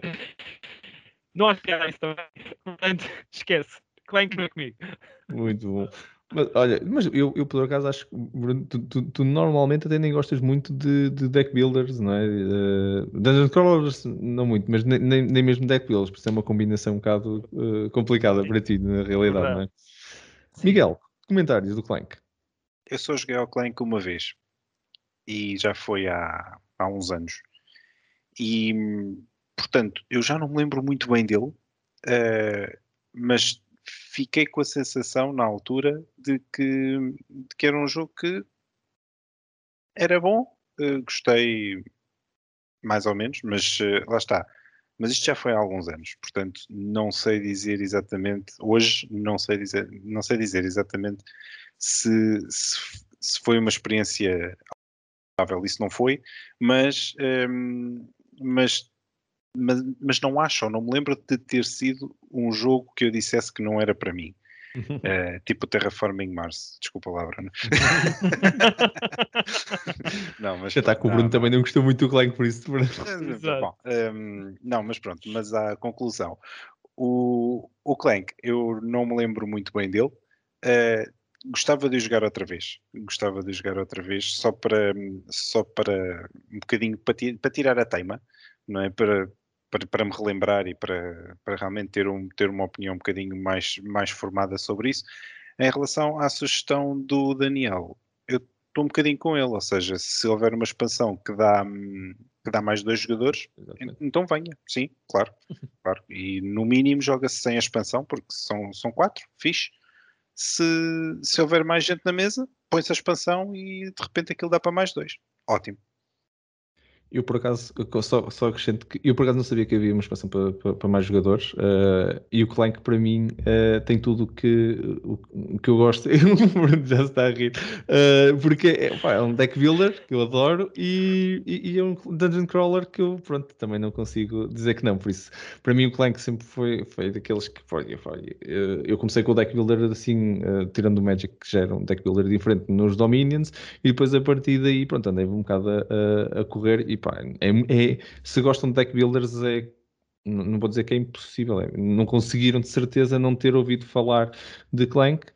e um, uma das limitações que eu, que eu vejo na maior parte destes deck builders, como é o caso do Dominion e tudo, eu comprei um segundo, o, o, o, o, um, ai, o outro standalone game, o, o Intrigue, exatamente para resolver esse problema, é para poder jogar a mais gente Dominion, por isso não é um base game, é, é uma expansão, não é assim tão cara e conseguem conseguir resolver o problema dos quatro jogadores para pelo menos uh, metermos aquele quinto jogador que aparece sempre uh, e, e, o jogo já não pode ir à mesa porque não, já não cabe. Por isso, olha, uma boa recomendação uh, para este número 3. Sim. 3, em 4, acho que aqui podemos ser democráticos, Bruno. Sim, sim, sim. E se o sweet spot for 3, joguem vocês. Por favor. muito bom, muito bom. Uh, continuando, Miguel, o teu número 3. A minha terceira sugestão é um jogo de 34,95. Eu agora já me estiquei um bocadinho mais, né? atenção. E é o Istanbul. Sim, é o Istanbul, que é um jogo de 2 a 5 jogadores, de Rudiger Dorn, uh, que já fez outros jogos como o Caruba, o Las Vegas. E então, é um jogo em que somos mercadores num bazar, em Istambul, em que competimos para obter rubis e temos um mercador e, e, vários assistentes que se vão movendo pelos vários espaços do bazar e o desafio é sempre garantir que temos assistentes disponíveis para irmos fazendo as várias ações. Um, os vários espaços do bazar permitem ações que permitem colocar bens ou aumentar a capacidade do carrinho onde transportamos as coisas ou adquirir uma habilidade especial, entre outras coisas. O jogo vai terminar quando alguém tiver 5 rubis e o jogo está na minha lista precisamente porque uh, existe uma versão já uh, o Dice Game. Uhum. E eu já joguei o Dice Game, nunca joguei a versão grande, vamos chamar assim, uhum. a, a, a, versão de caixa normal. Eu gostei bastante do, do Dice Game e, portanto, tenho, tenho muita curiosidade em experimentar este, esta versão de tabuleiro, vamos dizer, de, de tabuleiro normal. Okay. Sim, senhor, eu, tenho, sim, eu tenho o jogo, tenho o jogo, a, versão clássica do jogo, uhum. a versão de tabuleiro, gosto, gosto bastante do jogo.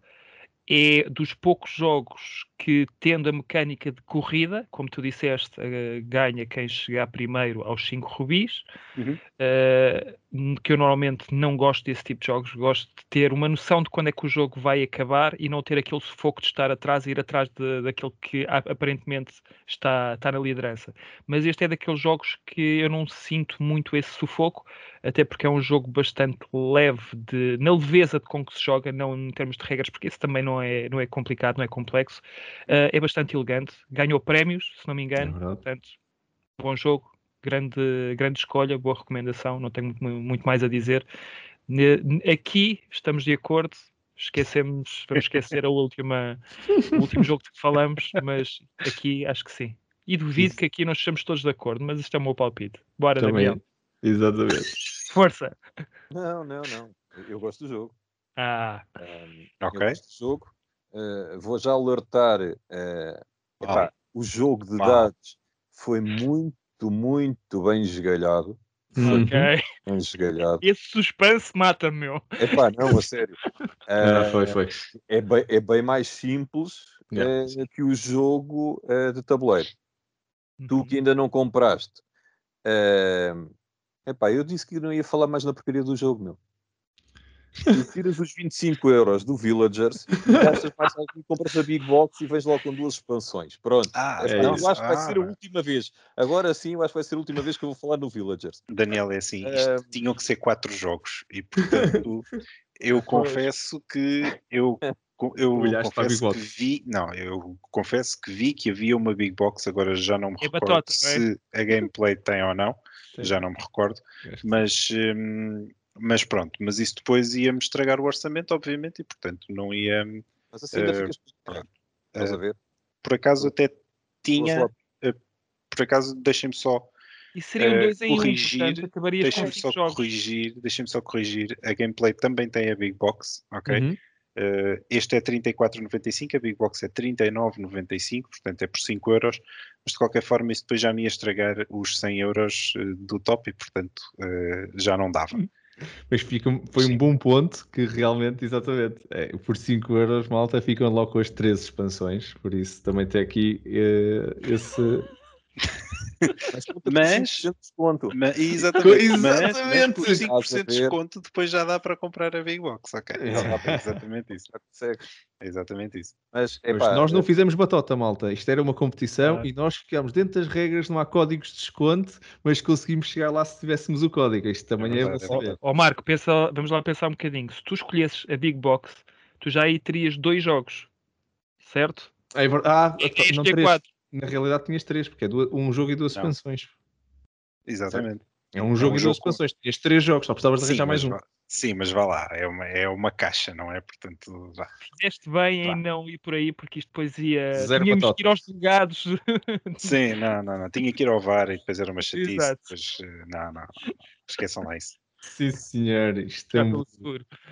Olha, eu, eu, eu, o, o Daniel um, é que me emprestou a primeira vez que eu joguei foi o Daniel que me emprestou o jogo. Eu adorei o jogo. Nós fizemos uma review da versão digital do jogo e da, da, da, da versão física já há algum tempo. Desde então eu comprei o jogo, eu gosto muito do jogo, acho que o jogo está muito bem conseguido. De vez em quando ainda vou jogar a versão digital que, sei, que, que também pronto, tivemos a fazer uh, review uh, ainda antes. Nós fazemos agora esta parceria com assim mais formal com, com meus jogos. Uh, e acho que é um jogo muito bem conseguido. Acho equilibrado, não é assim uma coisa. Portanto, o, o, a corrida, o rush que é preciso fazer por causa dos, de, das gemas que é preciso apanhar. Digo-vos que sinto muito mais isso a jogar contra a inteligência, contra a inteligência artificial no, na versão digital do que na, na, versão física, porque pronto, o jogo desenrola-se com mais algum tempo, temos mais um bocadinho mais tempo uhum. para pensar. Não é que eu também preciso ir a correr atrás da inteligência artificial, mas pronto, quando é digital, parece que a pessoa anda ali um bocadinho mais, sente mais a coisa. Um, e, mas é um e, e, pronto, e a Big Box, sem dúvida que eh, já que estamos a falar nisso, uh, vale a pena, porque assim ficam logo com, um, com, as expansões e, e, que acrescentam bastante ao jogo. Acrescentam bastante ao jogo. E só queria dizer que concordo completamente com o que o Daniel disse sobre a versão, um, a versão uh, de DICE, uh, DICE Game, a versão de dados, que é muito mais rápido, muito mais simples de jogar. Tem ali algumas coisas que efetivamente no jogo completo criam alguma complexidade. Uh, também tiramos gozo disso, mas que se vocês não gostarem, uh, a versão de DICE está muito bem feita, fiel a, a, a mesma, a, aos mesmos princípios do jogo. Uhum. Parece que estão a jogar Istanbul, não parece que estão a jogar o, um jogo que se chama Istanbul, Istanbul Dice Game, mas que pronto, podia se chamar Dice Game Batatas, que era a mesma coisa porque não tem nada a ver, é só porque aproveitaram a hype ou o nome do jogo. Sim, este sim, caso sim. não é o caso. Parece que estás a jogar Istanbul, verdadeiramente isso também é, é, um ponto. Olha, e sabem quem é que gosta muito deste jogo? Ainda não fizemos uma menção sobre a pessoa. Desculpem lá, é, é verdade, é a, falhar, a falhar. O João Quintela Martins adora este jogo, portanto, e já o joguei não sei quantas vezes com ele. É Pessoal, quem tinha João ah, Quintela Martins ao no minuto 43, faça favor de levantar o seu prémio à saída, está bem? Muito obrigado. muito, muito bom, Ai. muito bom. Agora que estás a falar em prémios, só para lembrar a malta, não se esqueçam de participar no passatempo. Estão, uh, estão aí os links no, no, no, na descrição. Na descrição três jogos, malta. Na realidade, até são mais, porque há um prémio que é uma Big Box, que ainda agora estávamos a falar, a falar que se tivesse três jogos lá dentro contava como três, não é? Por isso há um prémio que são três e depois ainda tem mais dois prémios. Ora, continuando, um, falta, falta sou eu, não é? Uhum. E o, com, com, o meu budget infinito, uh, porque eu, eu, joguei, eu joguei uma carta há bocado uh, que, me dava, que me dava mais budget. Não, vocês não viram, pois não, mas eu joguei uma. Não estão a ver aqui o número que cresceu aqui. Não. Um, não, não comprasse livros e elásticos e, e vou ver.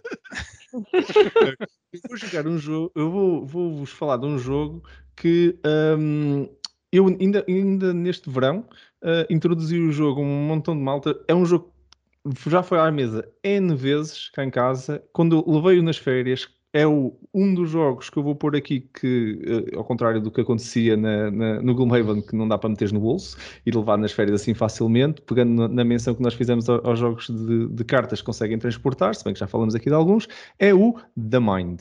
Custa 9,90 e uh, é um jogo do Wolfenstein Wars que como eu há bocado não, não falei de nenhum, eu pessoalmente não falei de nenhum Pusher Luck, ele é muito conhecido por um Pusher Luck também, por isso pronto, fica aqui o Pusher Luck que eu não vou pôr nenhum. Uh, se bem que este jogo também é um Pusher Luck, uh, um bocadinho diferente. Uh, ele também é, é, é, conhecido pelo, pelo That's Pretty Clever, o, o, o Guns Fronts Clever, uh, e o Wavelength, que eu também já falei no passado no podcast também, uh, que acho muito giro. Uh, Wolfgang Wars é, ele tem este jogo de cartas, que é um jogo todo de cartas, extremamente portátil, muito divertido, em que nós temos que ler a mente uns dos outros, é um jogo colaborativo. Uh, eu estive mesmo para vos pôr aqui a versão Extreme e, e, e acrescento que uh, a diferença são 5 cêntimos para a versão Extreme e cabia-me no budget, só não o fiz porque eu, eu pessoalmente ia para a versão Extreme porque gosto do, do, do, jogo com o desafio adicional. Mas acho que o The Mind, se vocês ainda não estão numa ótica de jogo de entrada que o conseguisse pôr mais vezes na mesa, ia pôr mais vezes na mesa o The Mind do que iria pôr a versão Extreme. Foi só por causa disso. Eu pessoalmente gastava mais 5 cêntimos e, e, e ia buscar a versão uh, Extreme. Seja como for, o The Mind é um jogo muito rápido, vocês conseguem jogá-lo tal como estávamos há bocado a falar do Point Salad, na minha opinião, metem-no no meio de duas jogatanas ou qualquer coisa, joga-se muito bem. É um jogo colaborativo, uh, mas uh, não é aquele jogo colaborativo onde vocês conseguem sentir um alfa. É impossível ser alfa naquilo, porque vocês têm que estar calados. não podem dizer aos outros o que é que eles vão fazer. Podem depois borrar com eles pelo que eles fizeram, mas não podem dizer aos outros o que é que eles vão fazer. E joga-se uh, de uma forma muito simples, só para vocês entenderem. Vocês têm que pegar num conjunto de cartas, todos temos as mesmas cartas, e vocês têm que os ordenar uh, por ordem crescente, as cartas com os mesmos números, estão numeradas de 1 a 100, e vocês, sem falar nada, têm que por exemplo, eu tenho um 15 e um 70 na minha mão, o Bruno, por exemplo, estou a usar como exemplo, tens um, um, um 20 e um, e um 64, por exemplo, e agora temos que de alguma forma, tenho que meter o meu 15 antes de tu meteres o teu 20 e depois, e, e depois ainda tens que meter o, o, teu 64 antes de eu meter o meu 70, mas nós não podemos falar. Não sabes o que é que eu tenho na mão e eu, e, e eu não sei o que é que tu tens na mão. E sem falar nada, só com telepatia, eh, se vocês não acreditam, experimentem. Uh, é um jogo por 9,90, muito, muito simples, uhum. que pá, forte da Mind. Comentários, Sim, eu, Bruno. Eu concordo com a tua recomendação. Acho que é um jogo que as pessoas deviam experimentar. E aqui o conceito de jogo é daquele tipo de jogos que nós. Quem está habituado a jogar muita coisa fica sempre na dúvida se é um jogo ou se é uma atividade. E eu acho que depende muito do grupo com quem jogas. E eu já tive experiências muito giras com alguns grupos e tive experiências não muito giras com outros grupos, portanto acho que depende também muito do grupo. E quando eu quero dizer uh, com isto é preciso estares uh, no mood, estares uh, no espírito para aquilo que vais, porque há pessoas que acabam ou por fazer batota de uma forma subtil ou se calhar nem é de uma forma subtil. E o que eu quero dizer com isto, eu estou a lembrar-me de uma experiência muito, muito específica, em que alguns jogadores faziam qualquer coisa como uma contagem de 1, 3, 4, 5 mas sem dizer, ou seja, era só os lábios que mexiam. Eu ficava assim a olhar para eles e disse, mas o que está a acontecer aqui? Isso é tirar o jogo completamente, nem vale a pena jogar. Lá está. Essa falar, experiência não foi grande coisa, porque eu recusei-me a jogar dessa forma e normalmente quando perdíamos era porque eu não jogava dessa forma e então, ok, vocês não jogam, vou jogar eu. Eh, e então eles disseram, então, mas não viste que eu estava no 27? E assim, claro que não vi, eu não estou a olhar para as vossas bocas a mexerem. E então aquela experiência Exato, exato. Uh, portanto, aquela experiência acabou por não ser muito interessante. Mas quando as pessoas entram no espírito, é, é, de se rir às gargalhadas, porque às vezes há coisas brutais. Quando nós conseguimos a coisa mesmo no momento certo, pela ordem certa, e quando não é só uma ou duas cartas, mas são um sem número de cartas, e nós conseguimos, e toda a gente na mesa, yeah, epá, é uma coisa é espetacular. Esses momentos, é, é, é isso que eu gosto que o jogo provoca. Não tenho muito mais a dizer, eh, acho que é uma boa recomendação. Eu só, só vou acrescentar que, só para quem não está a ouvir, que não conhece o jogo, o jogo até vos diz, as pessoas metem as mãos em cima da mesa para se sincronizar as mentes e tudo. Eu, quando a malta começa assim a despertar, eu até brinco com isso. Não, não, não, malta, vocês não estão sincronizados, vamos fazer aqui uma pausa, vamos ressincronizar aqui. Hum... é giro, é, acho que dá para dar umas gargalhadas exatamente para parvalhar um pouco a coisa, mas pá, quando vocês sim, conseguirem sim. ordenar cinco cartas que vocês tinham na mão, vezes quatro pessoas, não é? Quer dizer, uhum. são 20 cartas e sem falarem conseguiram pôr aquilo direito, pessoal. É... E quando alguém põe um 50 e depois o outro põe um 51 e outro jogador põe um 52. Até Nós... respiram de alívio. Exato, é pá, é fantástico. Sim, sim. É isso mesmo. Daniel, força, comentários da Mind. Não sou fã. surpreendido se me entusiasmo. Não, mas é um jogo de cartas. Epá, sim, não, mas é assim, eh, eu tenho o jogo, uh, mas é, assim, é daqueles jogos, se jogar uma vez por ano está bem, mas também se não jogar uma vez por ano também está bem na também mesma. Bem. Não, não, me sinto assim aquela grande diferença.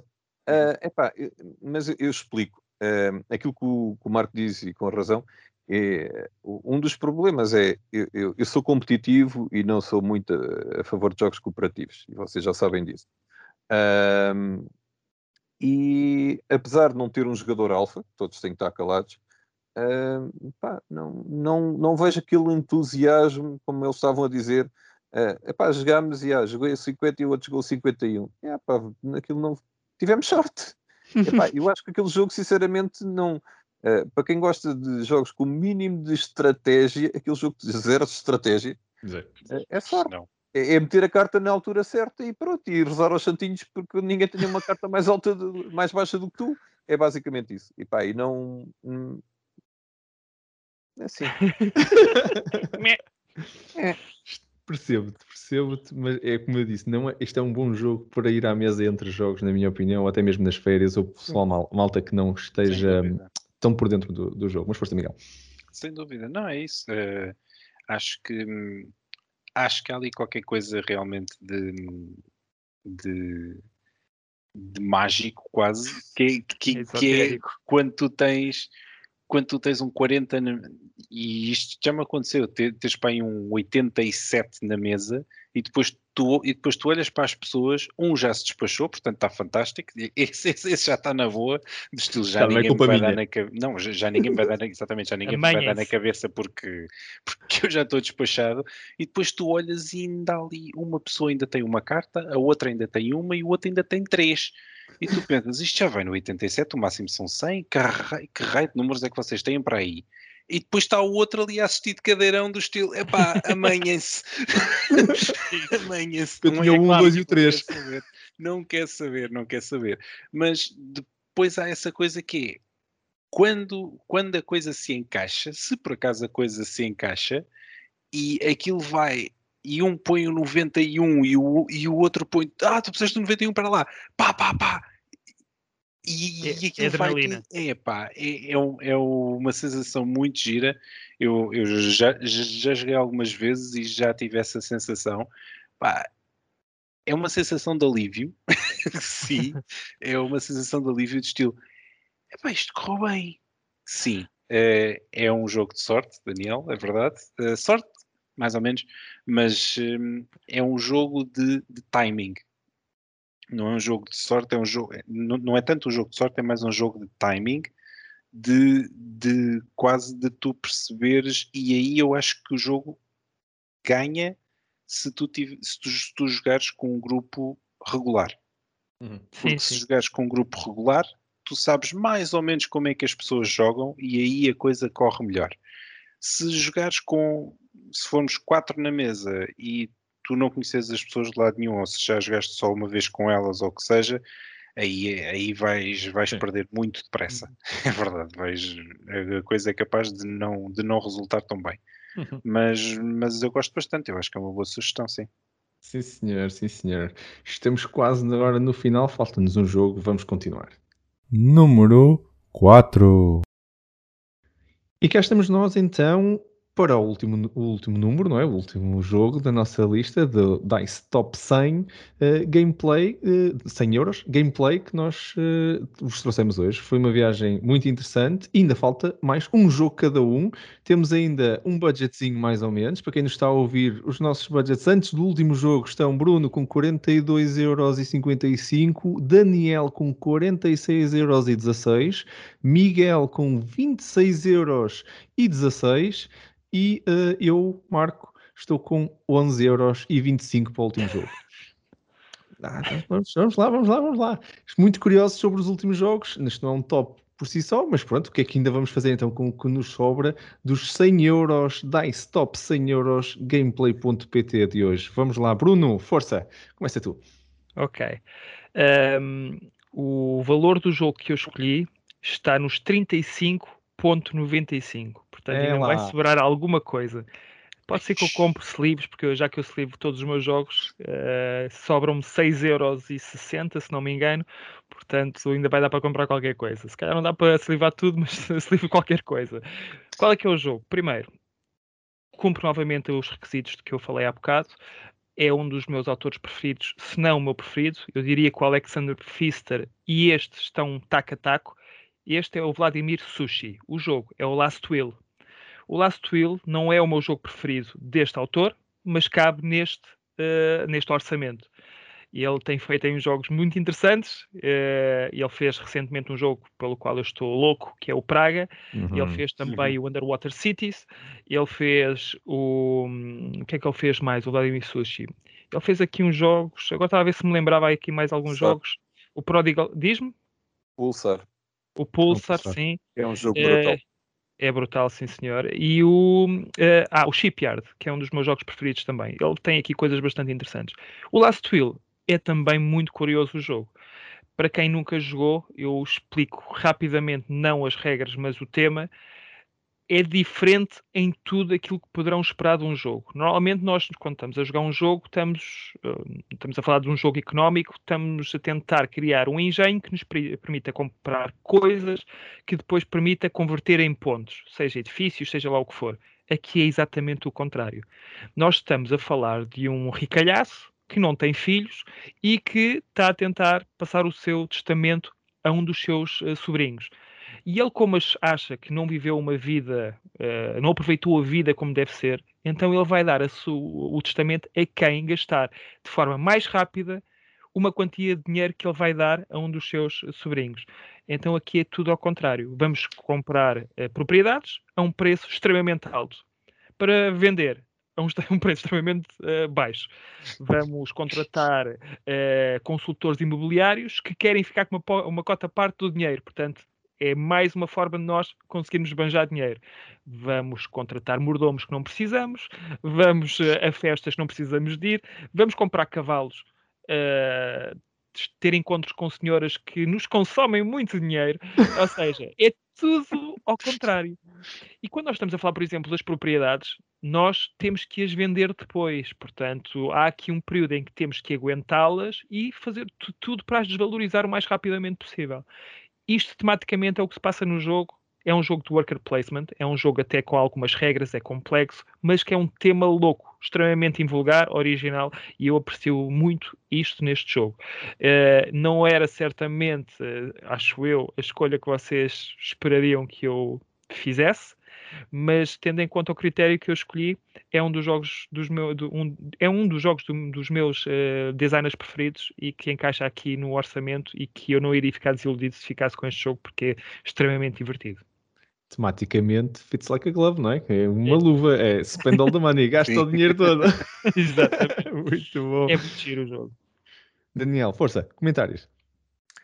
Epá, uh, infelizmente, joguei o jogo uma vez, mas com o grupo errado. Uh, porque eram três pessoas que se conheciam, uh, eu não as conhecia, fui basicamente encaixado para fazer a quarta pessoa Epá, e aquilo foi basicamente um king making entre os três. É isso. e, então a minha experiência não foi boa. Não foi boa, mas não quer dizer que o jogo não seja bom. Eu não tenho assim uma percepção de que o jogo é mau ou é bom por causa da, da estratégia que, am, de, que os três, né, ambos, uhum. né, ambos os três, uh, que, que, os três uh, Estou a perceber. fizeram. É, epá, e eu não gostei da experiência, mas foi da maneira sim, como os outros jogaram. Isso é mau em qualquer jogo. É, sim. Não, não tenho grande opinião se o jogo é bom ou é mau por causa de, de, como o jogo foi jogado, por assim dizer. Certo, certo. Sim, sim, sim. Miguel, queres, queres acrescentar algum comentário? Eu não conheço o jogo. Eu, eu acho que eu já ouvi falar dele. Alguns. É de 2011, uh, portanto já é. Sim, sim. já não sei se foi num podcast alguns ou se. Já não sei. Uh, sei que eu já ouvi falar dele, pareceu-me pareceu interessante uh, e agora quando o Bruno explicou continua, continua-me a parecer interessante e diferente uh, e tenho só um comentário, pá, Bruno, a sério, 6 euros, pá. 6 então... euros, ainda te sobraram 6 euros. Está bem, é para as livres, está bem. Para as tá livres, amigo. Está bem, está bem. Gosto, gosto, da ideia, gosto da ideia de, de, que estamos a competir agora no final, não pelo, pelo, pelos jogos que, que, que falhamos, mas agora por quanto dinheiro é que nos sobrou. Ainda estava para fazer mais um jogo. Eu acho que sim. Uh, eu, eu, confesso que eu, eu, tenho alguma curiosidade. Já até acho que foi, foste tu, Daniel, me falaste do, do Pulsar do, do 2849. Uh, ah, ainda não joguei. É um criador que eu já tenho debaixo do olho também há algum tempo. Adorei a descrição, adorei a, a, a temática. Um, ainda não experimentei, uh, por isso, sem dúvida, que fica aqui uma boa recomendação também para mim para acrescentar esta lista. Obrigado, Bruno, pela tua recomendação. Nada um, vamos lá, continuar com este último número, número 4. Uh, Daniel, uh, qual é o teu número 4, o teu último número? Uh, eu, por assim dizer, deixei o melhor para o fim.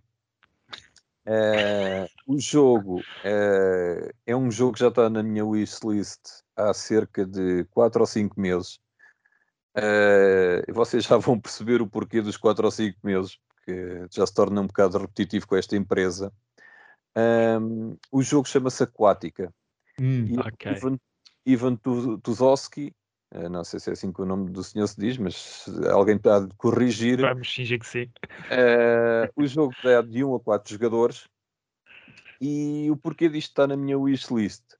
Porque é da mesma empresa que produziu o smartphone e fizeram precisamente a mesma coisa que o smartphone.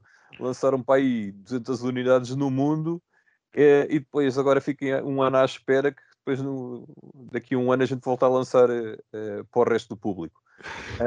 Um, epá, eu fiquei fascinado uh, pelos componentes e como vocês já me conhecem, eu compro jogos até por gostar da capa. Uh, neste, epá, o jogo, como o próprio nome indica, aquática, nós andamos no fundo do mar e o jogo tem uma particularidade em termos de componentes que é brutal. O jogo tem umas peças que são uns pequenos power-ups para cada jogador, que são umas mantas. Eu, eu, quando digo mantas não estou a falar de tecido. Sim Pois. Manta Ray, sim. Uh, epá, e está brutal, está brutal o pormenor das mantas. Um, isto, isto é um jogo de draft, uh, card draft, onde, onde nós temos personagens uh, que depois essas personagens se, uh, servem para comprar ou locais ou barra, neste caso, ou conquistá-los. os valores dão para ambas as situações. Um, e depois, essas cartas que nós vamos adquirindo, nós temos um player board, e nisto o jogo é único. Essas cartas vão encaixar, o player board tem duas camadas, então as cartas vão, inserir, vão sendo inseridas no player board e conforme nós vamos podendo ativá-las, vamos deslizando ligeiramente mais para cima e vamos ativando o poder mais abaixo. Uh, esse pormenor está fantástico, juntamente com as mantas, novamente. Um, e cá está, é, é, é, um jogo que já está na minha wishlist desde que eu vi um vídeo uh, com esses pormenores, fiquei mesmo fascinado. O jogo é muito bonito uh, e estes pormenores pá, também, também contam. E pronto, e, e, e, este jogo custa 45,95. Uh, eu tinha aqui outra escolha, eu tinha falado com o Bruno, mas foi um jogo que também seria pelos mesmos valores, só que entrou na minha wishlist há menos tempo, que era o Praga. Ah, uh, mas este, pronto, coube no budget e o meu budget total são 99,79. Fiquei a 20 cêntimos. Ainda dá para uma chipa. sim, senhor, sim, senhor. Acho que não dá para embrulhar os jogos com os 21 cêntimos. Elas não pagam o papel do e-mail. Precisas de um euro. Ai, uh, eu não conheço muito sobre o jogo e agora pela descrição do, do Daniel pareceu-me um jogo interessante, uh, mas lembro-me de ter procurado por ele uh, no, no BGG e o que de facto me chamou mais a atenção é a arte do jogo. Acho que é mesmo um jogo muito bonito, não só a capa, mas depois os componentes, pelo aquilo que vi. O tema é um daqueles temas que agora está muito em voga, que é uh, o mundo aquático, seja de que forma for, mas existe, existem agora vários jogos a explorar esse tema, mas uh, é, tirando isso não sei muito mais sobre o jogo. Uh, agora o Daniel falou de algumas coisas que me pareceram interessantes, pode ser que quando o jogo estiver disponível me chame ainda mais o interesse e possivelmente também fique com um lugar reservado cá em casa mas pelos vistos não vou ter essa sorte, não é? Porque esta empresa tem o condão de quem chega primeiro fica com o jogo. Esqueci de referir isso. Neste momento o jogo está em pre-order, aparece na, na gameplay. O para mim foi uma surpresa. Uh, o jogo é expectável que chegue até ao final do ano. Eu tenho sérias dúvidas que isso vá acontecer. Mas pronto, era só para também fazer essa parte para quem uh, nos está a ver, uh, não pense que vai chegar lá e que o jogo esteja disponível, porque é. não, não está, infelizmente ainda não está. Tem que fazer um pre-order e depois ficarmos a aguardar que a Cosmodrome, Cosmodrome não é? é assim que se chama a empresa? Cosmodrome. Uh, Cosmodrome, faça... Drome, Drome. Cosmodrome, Cosmodrome Games. É de... mesmo. Uh, faça o favor de, de meter o jogo ao público, pronto. Sim, e eles já estão a falar até de uma expansão, não é? Do, do Cold Waters também já vi por aí, que nem sei se aquilo é Kickstarter ou não, já não tenho certeza, mas acho que eles normalmente para estes aqui é outro que vai ser uma tiragem pequena, provavelmente. Infelizmente. Um, Miguel, força, comentários. Eu não conheço o jogo. Um, não conheço, tive a dar aqui agora uma vista de olhos muito rápida no, no BGG. Uh, faz-me lembrar, claro, uh, pelo menos a arte faz-me lembrar coisas do Abyss, ou, uhum. fez-me uhum. fez, fez, fez voltar ao Abyss. uh, que faz sentido, obviamente, basta água, etc. Portanto, fez-me fez voltar ali. Portanto, não conheço, não sei o suficiente sobre ele, um, mas acredito que seja, acredito que possa ser um bom jogo, eventualmente sim. Eu, eu, confesso que depois do, depois do smartphone estou como, estou como o Daniel. Eu tenho andado a olhar mais vezes para, para o que a Cosmodrome fez e anda, e anda a fazer, e algumas coisas têm aparecido mais vezes no, no, no radar. Este já tinha visto o artwork e, e, em cima da mesa. Se por acaso estão-nos a ouvir e ainda não viram, uh, pronto, a capa é, é bonita e, e, é toda azul e é todo oceano e tudo, mas vejam como é que ele fica em cima da mesa porque acho que as fotos valem a pena, convencem, convencem bastante.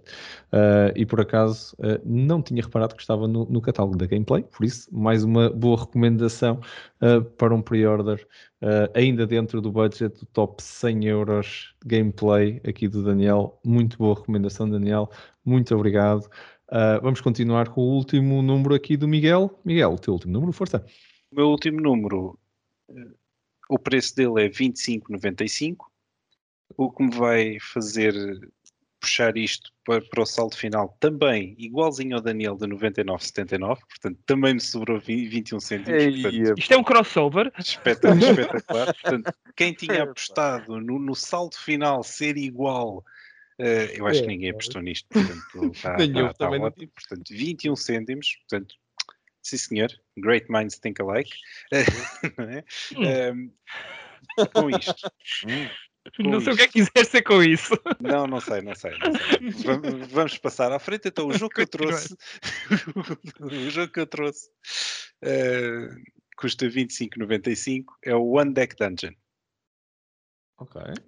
É um jogo de um, um ou dois jogadores e é do mesmo autor do Red Seven, que, que, o, que o Bruno já tinha falado, do, do, do Chris uh, Chesley. Ah, ok, é por aí. Sim, sim, sim. E então, um, o One Deck Dungeon é basicamente um, um dungeon crawl uh, que tem, que tem o, o clássico, uh, a clássica construção de personagem com os power-ups, uh, em que tem em que temos várias personagens, cada uma com características diferentes, em que escolhemos uma delas e temos os papéis típicos do guerreiro, arqueiro, paladino, por aí fora, e temos também uma masmorra com três níveis e no final temos de derrotar um boss. Se conseguimos derrotar o boss, ganhamos. Se não conseguirmos, perdemos. Então, podemos explorar a, a masmorra. Existem umas cartas com umas portas. E então, explorar a masmorra uh, significa adicionar uma carta de que tem uma porta fechada e depois podemos abrir uma porta, ver o que é que lá está e depois podemos lutar ou fugir.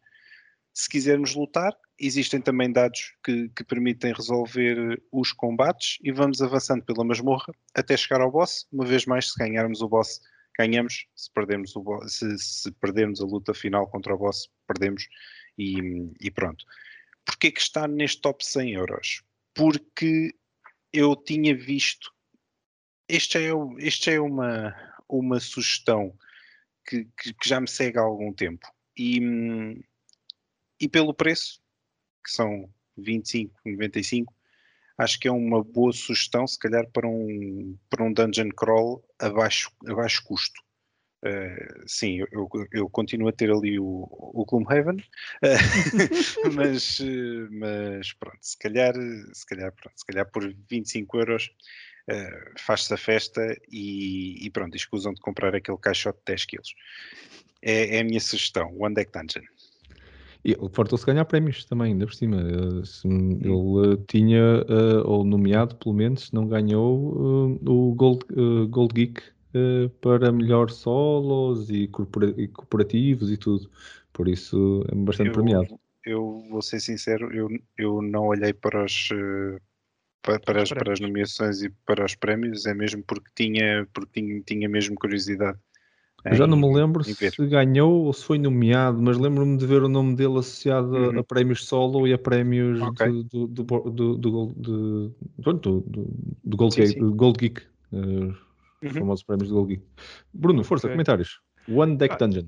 Pá, nunca joguei e não me parece que vá jogar. Uh, não posso falar mal. Não percebo. Exato. Não posso falar mal, mal daquilo que não conheço. Claro. Poder posso, mas não devo. Uh, isso. Mas, no entanto, o tema e a descrição do jogo não me, não me puxa muito. Eu diria que, para mim, fantasia e dungeon crawler é aquilo que, é, é, fazendo aqui a comparação, o que o Ameri Thrasher pensa de trocas no Mediterrâneo. Portanto, um pouco. Falas-me de fantasia de elfos, pessoas com orelhas esquisitas e vestidos, não sei, estranhos e com arqueiros e essas coisas, eu desligo logo. E se tu me puseres dados à frente, então eu agora estava a ver fotografias do jogo no BGG e disse: não, não mesmo. Pode ser agir, porque o autor pelo menos já fez coisas engraçadas, portanto, uhum. mecanicamente até pode ser interessante. Mas o tema já me está a afastar do jogo, não me parece que vais experimentá-lo. Tenho que te trazer mais vezes cá a casa para jogar. Vai, não vais pôr a jogar o Clank Fogo. Ser um bom anfitrião, por amor de Deus. Os bocadinhos entre jogos, entre jogos, de vez em quando. Daniel, Daniel com, comentários do One Deck Dungeon. Não, não conheço, uh, mas não conheço porque epá, não, não liga jogos uh, solo, nem jogos que, que, limitem a dois jogadores. Uhum. Uh, por isso não, não entra mesmo no meu radar uh, jogos que sejam tipo xadrez ou damas, que só sejam para dois jogadores, não, não, não é mesmo toda a minha onda. Uh, apesar de ter alguns na minha coleção, mas tem que ser coisas mesmo muito, muito, muito específicas. Uh, mas dou sempre preferência a jogos que no mínimo deem para quatro jogadores. Uhum, uhum. Olha, eu só vou acrescentar, já descreveste muito bem o jogo, eu acho que só acrescento que ele, na realidade, a parte de ser um dungeon crawler, é eh, dentro do, dos dungeon crawlers, é um tipo muito específico que é um roguelike, que é daqueles jogos que a dungeon vai mudando e nós, eh, aquilo é autogerado, as cartas eh, criam desafios diferentes, na realidade não há um tabuleiro efetivo, mas Sim. a dungeon em si que é construída é, é completamente diferente todas as vezes que jogamos, uh, que é o típico no digital chamados roguelikes de, deste tipo de, de, de jogos. Uh, uh, é muito parecido, uh, apesar de ser. Uh, há, há, aqui uma, um, há uma diferença no, no, no caso do, do, do, Monster, Boss Monster, que também é um tipo de dungeon crawler, mas aí estamos a defender e aqui estamos a, estamos a atacar, estamos do outro lado da, da barricada, não é? no, no, outro és o monstro e estás a ser atacado, neste aqui és o herói e estás, estás, estás a atacar. Mas, mas eu quando eh, entrei neste mundo mais dos Dungeon Crawlers comecei por esse e, e este aqui do One Deck Dungeon também é um daqueles que facilmente, para quem gosta deste género, e que se calhar até venha do digital, pode ser uma grande maneira do mundo digital dos dungeon crawlers e dos roguelikes e gosta deste, desta coisa. É um jogo de entrada muito, muito fácil. Não é um jogo nada caro. Tu conseguiste metê-lo no teu budget uh, com, dentro com outros três jogos uh, e, e, pronto, e acho que é uma, uma, excelente, uma excelente recomendação, sem dúvida. Um, então, falto eu, não é? Para fechar com, com o meu budget também muito grande. Uh, eu eu, eu, vou, eu confesso que tive aqui algumas coisas que tentei encaixar aqui e lembrei-me, houve um momento que nós partilhamos no nosso podcast anterior e vou fazer. E, e, podcast, desculpem, no, no, no episódio, no, no, no Dice Top 100 uh, uhum. global, no, no, no Dice 10. Top 10 global, desculpem, Sim. este aqui é o Top 100 euros, uh, no Dice Top 10 global, em que estavas a partilhar do, do, das histórias das encomendas e tudo, ou não foi no Top 10? Não, não, foi no, foi no podcast. Foi no podcast. Foi o Skull King, por 9,90. O Skull King foi um jogo que nós todos descobrimos por causa do Daniel. Ele, o Daniel fez uma encomenda deste jogo que conseguiu encaixar dentro de um budget que tinha exatamente o mesmo exercício que nós estávamos aqui a fazer, só que com uma razão diferente, que era por causa dos portes. Oh. Encaixou o jogo e o Miguel conheceu o jogo, o Bruno também conheceu o jogo por causa disso. Eu conheci o jogo, depois o, o Miguel apresentou-me um jogo também. Uh, por isso, no fundo, no fundo, achei que era emblemático este momento e por isso também o coloquei aqui. Sempre com este é um jogo que vai à mesa N vezes, em qualquer momento. Já tivemos eventos que estavam a acabar e já não dava para jogar mais um jogo e jogamos Skull King. Todos nós já jogamos uns com os outros Skull King. Uh, eu acho que uh, não, não há história que, que, pessoas que joguem comigo já em N eventos, N vezes, pá, a gente acaba por meter o Skull King na mesa. Por isso, uh, Skull King é um jogo que é extremamente transportável, é um trick-taking game, é um jogo de vasas, no fundo. Um, por 9,90, uh, criado pelo, pelo Manfred Rand, que na realidade já faz uma reedição do jogo de 2013. Quem conhece o jogo King porque o jogou para aí na faculdade uh, com um baralho de cartas normal de, de, jogar cartas play cards normais. Uh, pronto, é, é, aquela mecânica de jogar vasas uh, que, é, que, é, que é o normal, mas aqui com uma adaptação com, com temática pirata e tudo e depois há aqui efetivamente umas diferenças. É um jogo muito simples, não há grandes dúvidas porque pronto, eh, é, é, é, mecânica das vasas, tem que assistir e, e vocês metem de qualquer pessoa a jogar. Depois tem a questão das apostas e a gente parte-se a rir com as apostas, com os momentos épicos onde toda a gente vai tirar vasas que vai ter que ir buscar à mesa de lado as cartas, porque já nem há cartas para ir buscar as vasas todas que a pessoa toda estão, estão ali a apostar e, e pronto, é, é uma mecânica que funciona muito bem, não há assim dúvida nenhuma que facilmente ele vai à mesa e pronto, este é o meu último número, número 4. Imagino que vocês todos têm comentários muito parecidos, mas pronto, não sei que já joguei com vocês todos o jogo, mas força, Bruno, que podes começar.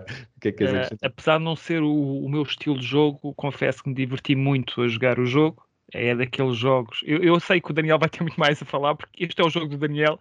Vamos já apelidar o jogo do Daniel Skull King, uh, mas só assim para partilhar uh, não é uma história, mas algumas coisas que aconteciam quando estávamos num espaço anterior ao que estamos agora na, no, no grupo Board Games da Oeiras, com a DICE Cultural, é que havia um sítio em que nós, a partir de uma determinada hora, tínhamos que fazer pouco barulho.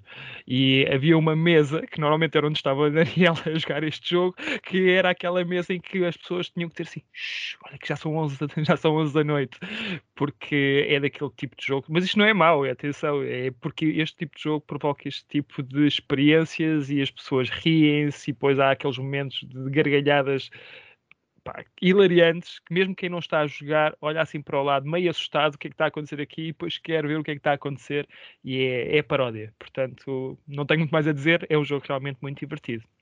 Muito bem, muito bem. Daniel, comentários de Skull King para fechar uma lista. Uh, brutal, uh, sério, a, a, a, situação em si foi, foi muito engraçada.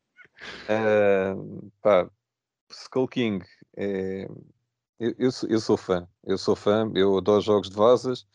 Uh, eu, eu, venho de, antes de, de, de aderir ao, ao, aos board games, uh, era fã de jogar sueca e todo, todo, todo, o tipo de jogos de vasas eu fui habituado a isso. Uh, e já tenho uma coleção bastante considerável de jogos de vasas porque no último ano uh, dediquei-me uh, a um estudioso. É, dediquei-me um bocado a. a é um conhecer. E, epá, e já joguei uh, vários jogos de vasas. Estava a olhar para a frente porque estava a olhar ali para um, que também é muito engraçado. Um, e pá, não querendo exagerar, eu já devo ter à volta de 40 ou 50 jogos de vasas. Uh, epá, há jogos muito engraçados, mas há o Skull King. há o Skull King. Uh, porque é uma coisa uh, ah, no, no, seu elemento puro de, de, fazer vasas e não há grandes invenções. Uhum. Basicamente, uh, apostas quantas vasas vais fazer e depois podes ser tramado é pelas cartas que os outros têm, porque a gente está a contar com o nosso jogo, mas também tem que contar com o jogo dos outros, né? Uhum. e depois aquelas cartas especiais que, pá, aquilo, todo, todo o jogo faz sentido. Uhum. É, continuo a dizer, é um jogo muito simples, está ao fim de 5 minutos está explicado. A única particularidade é explicar as personagens, certo. mas Sim. é um jogo brutal uh, e ele está ali no, no móvel ali ao meu lado Uh, mas está lá guardada a última pontuação que eu fiz, que foi uma coisa. Já sabia que ias falar disso. Fenomenal! Epá, eu faço praticamente o jogo perfeito durante as 10 fases. Eu acho que só não faço o máximo numa delas, e, e pá, tenho uma pontuação mesmo brutal e se o jogo tivesse à mão, eh, se nós tivéssemos trabalhado isto, eu até meti, meti aqui o papelinho a dizer esta é a pontuação que vocês têm que bater. Epá, há de ser o recorde de, de, de confirmo, confirmo que eu estava lá e foi um jogão que tu tiveste. Muito. Nem estava a acreditar o que estava a acontecer. Opa, brutal. Esse episódio, sem dúvida. Miguel, força, comentários só para dizer que já joguei tantas vezes este jogo, mas tantas vezes este jogo. É, é seguramente o jogo que eu mais vezes joguei. E é sério, uh, já joguei em tantas ocasiões, já, já joguei num, num autocarro, uh, sim, de excursão com mais malta, dizer: epá, olha, tenho aqui um jogo de cartas. Sei o quê? Epá, é um jogo de cartas. E por ser, por ser tão simples e por ser uma, uma, uma mecânica, vamos dizer assim, porque é um jogo de vasas, lá está. E quem é que daqui não conhece pelo menos dois ou três jogos de vasas? Uhum. Com um baralho de cartas tradicional. E portanto, isto, isto já está já em, a, a, a, muita, muita gente. E portanto, quem é que nunca jogou à bisca, não é? Portanto, por aí, quem é que nunca jogou à sueca? E portanto, só por isso as pessoas já têm 90% do jogo feito. Já têm 90% do jogo explicado. Não, não é preciso explicar mais do que isto. A partir daí, como o Daniel disse muito bem, é explicar as personagens, não é? Eh, as sereias, os piratas, etc. E a pontuação e a questão das apostas. Mas, mas até isso é tão simples que, como eu vos digo, eu já, já, já, joguei isto num autocarro em que a gente punha umas, umas cartas numa mão e depois tinhas, tens, a, tens, as, tens, as, cartas que tens na mão e depois as vasas guardas não sei aonde porque de repente ali cabe e tal e não sei o quê. E jogou-se fantástico. É, é uma é uma, é uma excelente opção e deixem-me só dizer uma coisa que é o jogo joga-se de uma forma muito diferente se for, por exemplo, a 3 ou se for a 6. Sim. É completamente diferente e o, o, o, tipo de jogo o jogo é o mesmo, certo? Mas a estratégia que tu tens é completamente diferente se estiveres a jogar com 3, 4 pessoas ou se estiveres com 5 e com 6. E é para bom. mim, e para mim isso faz com que o jogo seja, seja, seja realmente muito bem pensado. E, e pronto, e não digo mais porque é uma excelente opção. É uma excelente muito. opção. Muito bem, foi isto uma viagem muito gira. Vamos, se calhar, agora só fazer aqui uma recapitulação para nós vermos uh, opiniões e tudo do que é que foi o DICE Top 100 euros gameplay. Pronto, cá estamos nós então no final. Acabamos agora quatro jogos cada um DICE Top 100 euros gameplay. Só para quem nos está a ouvir e que possa não, se, não, não estar a, a, tomar nota de, de, como é que a pontuação financeira ficou, o Bruno sobraram-lhe dos 100 euros, sobram-lhe 6 euros 60 cêntimos, o Daniel e o Miguel empatam com 21 cêntimos de, de sobra do seu, seu budget de 100 euros e fico eu, Marco, com 1 euro e 35 ainda no meu budget de 100 euros ao fim de 4 jogos, 4 jogos em cada uma das nossas listas. É sim, isto foi uma viagem incrível, adorei ver isto tudo, mas gostava de ouvir os vossos comentários, malta. Bruno, como é que foi então preparar este Dice Top 100 euros gameplay.pt? Bruno, o rei das poupanças, não é? Portanto, nessa parte ganha eu. Um... Era competitivo, mas pode ser. é sempre.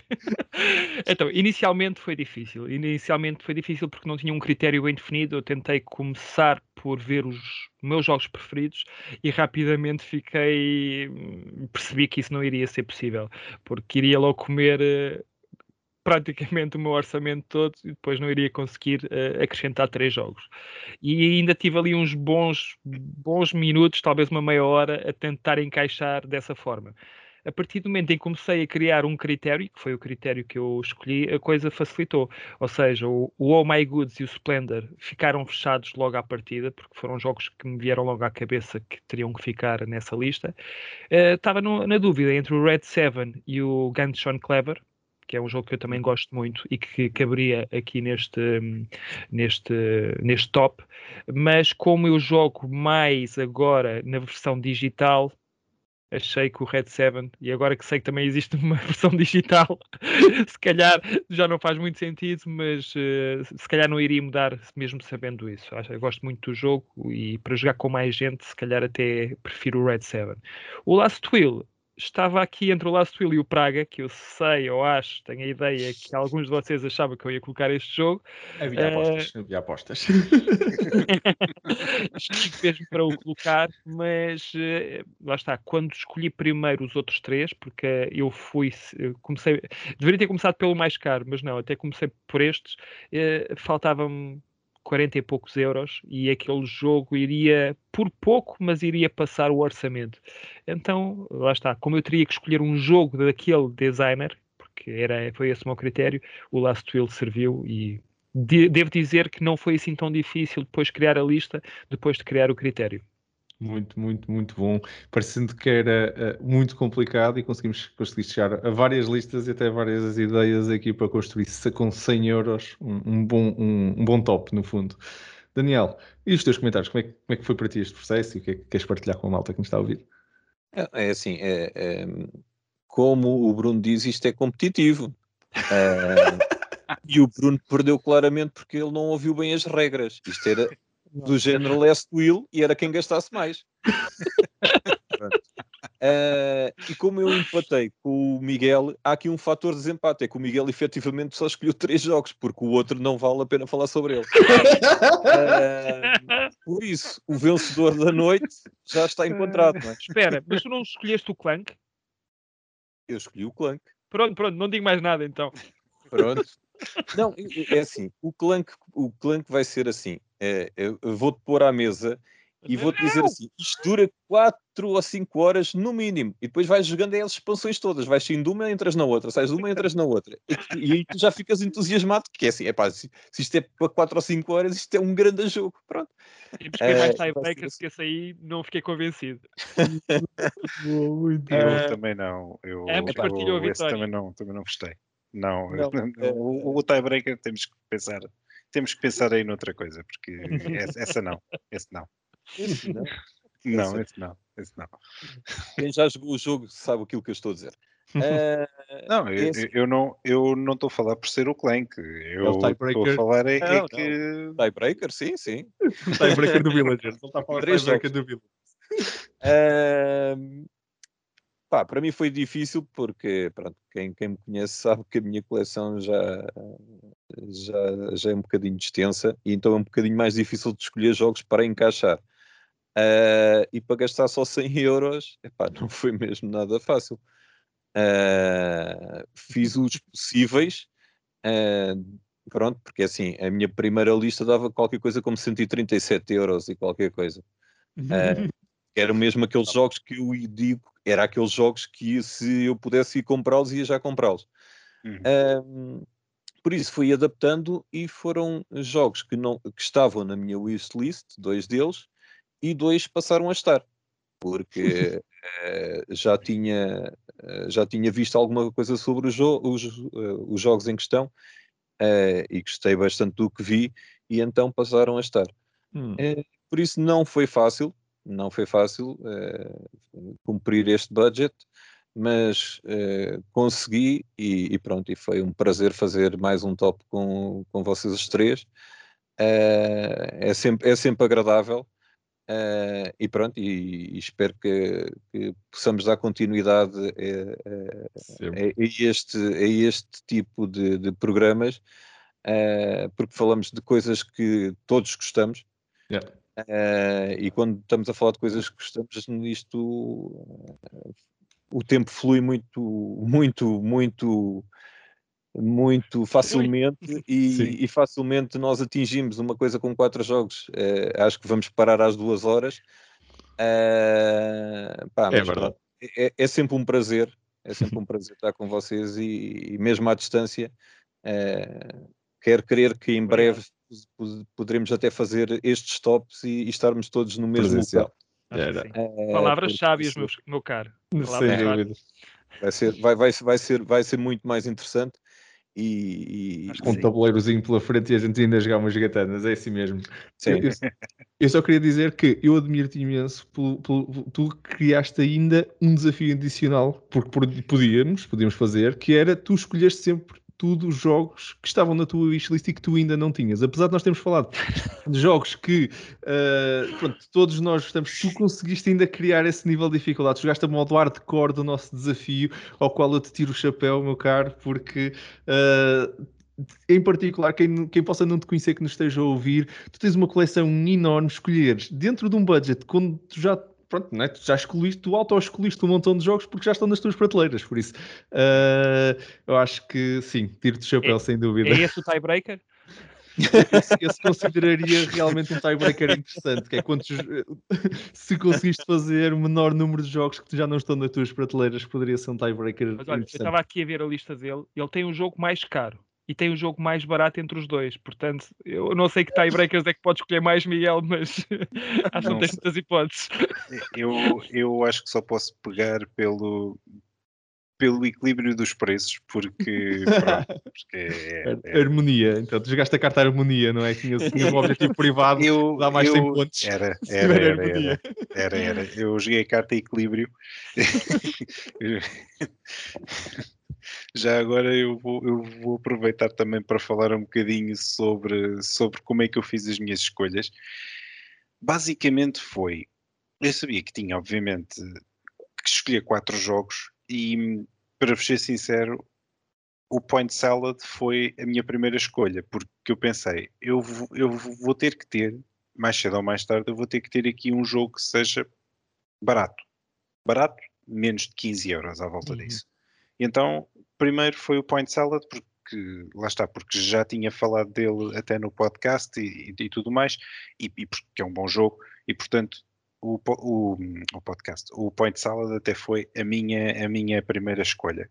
Depois, a partir daí, eu vi, ok, se eu tenho um relativamente barato, que é, é este caso, então deixa-me cá puxar um bocadinho mais para cima e depois fui para para o outro extremo, extremo entre aspas, mas eu disse, ok, então agora tenho, tenho cerca de 90 euros para, para três jogos, está mais ou menos 30 euros por cada jogo.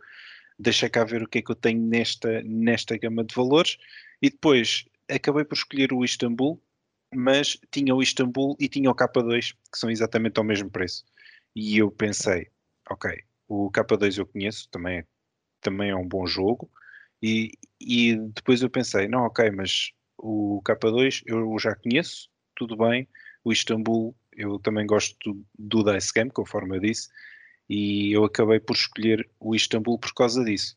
Uhum. Porque, como nunca joguei, então vou por ali. A partir daí, foi olhar para o saldo que tinha e depois tentar equilibrar a coisa. E depois, e, tanto que depois acabei por escolher um de 26 e o outro de 25 eh, se bem que um deles não conta, segundo o Daniel. tu, tinhas, tu tinhas um objetivo privado, não é? Que estavas a tentar a jogar, que era o do equilíbrio, não é? Estavas agora era, a dizer, era, por isso era, tinha, era tinha, para esse objetivo. Tinha, tinha. Não, eh, acabou por, eh, acabou por acontecer assim. Sinceramente, uhum. eu, eu até estava a pensar no Praga, estava, mas depois eu, mas depois eu achei, o, mas depois eu achei, o Bruno vai falar dele, por isso eu não o vou pôr. E, pronto, e eu que achei que era o Daniel que ia falar, portanto. Oh, ficamos, ficamos todos à espera uns dos outros e depois ninguém falou dele. Exato. Tudo bem. Uh, e pronto, mas um, foi isso, foi, foram estas as minhas escolhas, sim. Olha, eu, eu, eu diverti-me imenso a fazer isso. Eu fiz a fazer este, este top, este Dice Top 100 euros gameplay.pt. Eu diverti-me porque, um, fiquei parvo com o número de tops que eu fiz. Eu fiz imensas seleções, consegui fazer várias seleções, todas elas que eu dizia, pá, pronto, olha, gastava bem 100 euros aqui, ou ali, ou ali, pronto, e fiz, fiz ainda alguns, fechei para aí quatro, depois ainda tive a escolher qual era o que eu ia vos apresentar, uh, pronto, e, e, foi um bocado, algumas das coisas, uh, era muito a pensar em coisas como vocês estavam agora a dizer, de, ah, este Bruno vai falar, este Miguel vai escolher, uh, este Daniel vai falar, então, se calhar vou tentar escolher aqui algumas coisas e não falhei por muito, uh, porque pensei, tive um, um, top com o Splendor e disse, o, o, Bruno vai falar nesse, por isso, uh, pronto, uh, se havia fatores de ganhar pontos extras, pronto, eu tinha aqui pontos extras para ganhar que ainda não, ainda não foram contados no jogo, era acertar no que é que os outros iam, iam pôr. mas, mas depois tentei criar alguma coisa que trouxesse também jogos um bocadinho diferentes dos quais uh, eu gosto bastante e tentar ir ao lado de, de, do que eu conheço, que são as vossas, uh, uh, os vossos gostos, que eu também os tenho, mas que depois também tenho outras coisas um bocadinho diferentes, então foi por daí também que eu escolhi o Gloomhaven, escolhi esta lista e depois a partir daí foi montar a lista à volta disso, de forma a que consiga ter mecânicas diferentes, cumprir um bocadinho a questão do solo, cumprir um bocadinho uh, alguns jogos que, sem dúvida, acima de tudo, todos os jogos que fossem à mesa várias vezes, que seria a maneira, como eu dizer, conseguir rentabilizar então o máximo esses 100 euros. Foi um bocado este o, o, o princípio, mas uh, há uma parte que eu fiquei uh, incrivelmente surpreendido, foi com a quantidade de, de, listas de quatro jogos. Atenção que o nosso objetivo era fazer listas de quatro jogos, não era onde é que nós conseguimos gastar 100 euros, é? porque há jogos que, que, que Bom, nós vinha aqui, fazemos um episódio muito curto com um jogo cada um uh, e, e, estava feito, não é? Um, não era ver quem é que conseguia chegar mais perto do, do, do coisa, ou passar, porque também não podíamos era. fazer outra, outro, outro, não, ou passar, porque depois aí íamos para, para cima de 100 euros e ainda íamos buscar outros, era com quatro quatro jogos com este valor. E acho que isso foi uma coisa também. Uh, nunca tinha pensado neste, nesta temática. Não sei se os nossos ouvintes também pensaram nisso de vez em quando. Quando pensam em 100 euros, pensam num jogo, pensam em dois jogos e não pensam em quatro. Qualquer uma das nossas listas eu fiquei uh, agradavelmente surpreendido uh, porque nós conseguimos encontrar uma boa seleção que não fica na prateleira por, por, por 100 euros com quatro jogos. Por isso, acho que é, é esse foi a mim a diversão acima de tudo estar a falar convosco, mas a, minha, a surpresa do ponto de vista didático para mim até foi interessante. Aprendi também com isto uh, que é possível, no fundo, não é? E pronto, eu uh, iria dizer então que uh, chegamos ao fim do nosso episódio. por isso. Claro, claro. queria só dizer mais uma coisa. Força, força, claro. eu sei, isto não foi combinado, não foi falado entre nós, mas gostava de deixar o desafio. Um, qual era o top que quem nos ouve e quem nos vê gostaria de ver uh, que nós fizéssemos a seguir? Uh, e, e deixava esse desafio uh, para ver se nós conseguimos cumprir com um top que vocês gostariam que nós falássemos e abordássemos e, e, ver qual seria o nosso esforço. Por isso, deixo aqui esse desafio Uh, e pronto, é e peço desculpa pela interrupção. Excelente nada, iniciativa. nada. Não, não, excelente iniciativa. Excelente sim. iniciativa. Sim, Nós sim, estamos, estamos abertos ao desafio, uh, desafiem-nos mesmo, digam-nos coisas, põe-nos. Este desafio também foi giro. Dice Top 100 euros gameplay.pt, é uma coisa nova, diferente. Estamos abertos às vossas ideias, sem dúvida. Esta equipa. Deixa-me tá... só dizer uma coisa: desde que não seja um top 100, Nossa. Ou desde que seja um top 10 Dungeon Crawlers, para mim tudo bem. Mas... Estamos abertos a esta ideia. Dungeon Crawlers, Bruno, tu, tu, tu pegas em quaisquer 10 e dizes: Olha, são estes, porque para mim é tudo igual. e pronto. Ou então é da maneira que o Bruno descobre. É da maneira é que o Bruno descobre novos Dungeon Crawlers. Não sei, não sei. Não, acho que é um bom desafio, adoro. Daniel, muito obrigado pela partilha. Malta, digam-nos, desafiem-nos, uh, ideias, tudo isso são muito boas maneiras de nós continuarmos. Pá, nós, esta equipa está sem dúvida à altura de qualquer coisa que vocês nos, nos desafiem, por isso vamos atrás disso. Muito obrigado. Pronto, e no fundo uh, foi este o DICE Top 100 euros gameplay.pt uma iniciativa da DICE Cultural em forte parceria com a Gameplay.pt que vos trouxe um, quatro carrinhos de compras com 100 euros para vocês uh, poderem ver um pouco mais sobre esta equipa muito geek que, que teve a partilhar então os seus gostos convosco. Espero que tenham gostado de assistir. Uh, pelo menos tanto quanto nós nos divertimos a gravar esta iniciativa. Uh, um enorme obrigado aos nossos amigos da Gameplay.pt, sem os quais não teríamos conseguido fazer este episódio. Se ainda não uh, foram ao website deles, então Uh, cliquem no link que está aqui na descrição deste episódio, deem uma vista de olhos ao catálogo deles. É um dos catálogos mais diversificados e mais completos que vocês vão encontrar.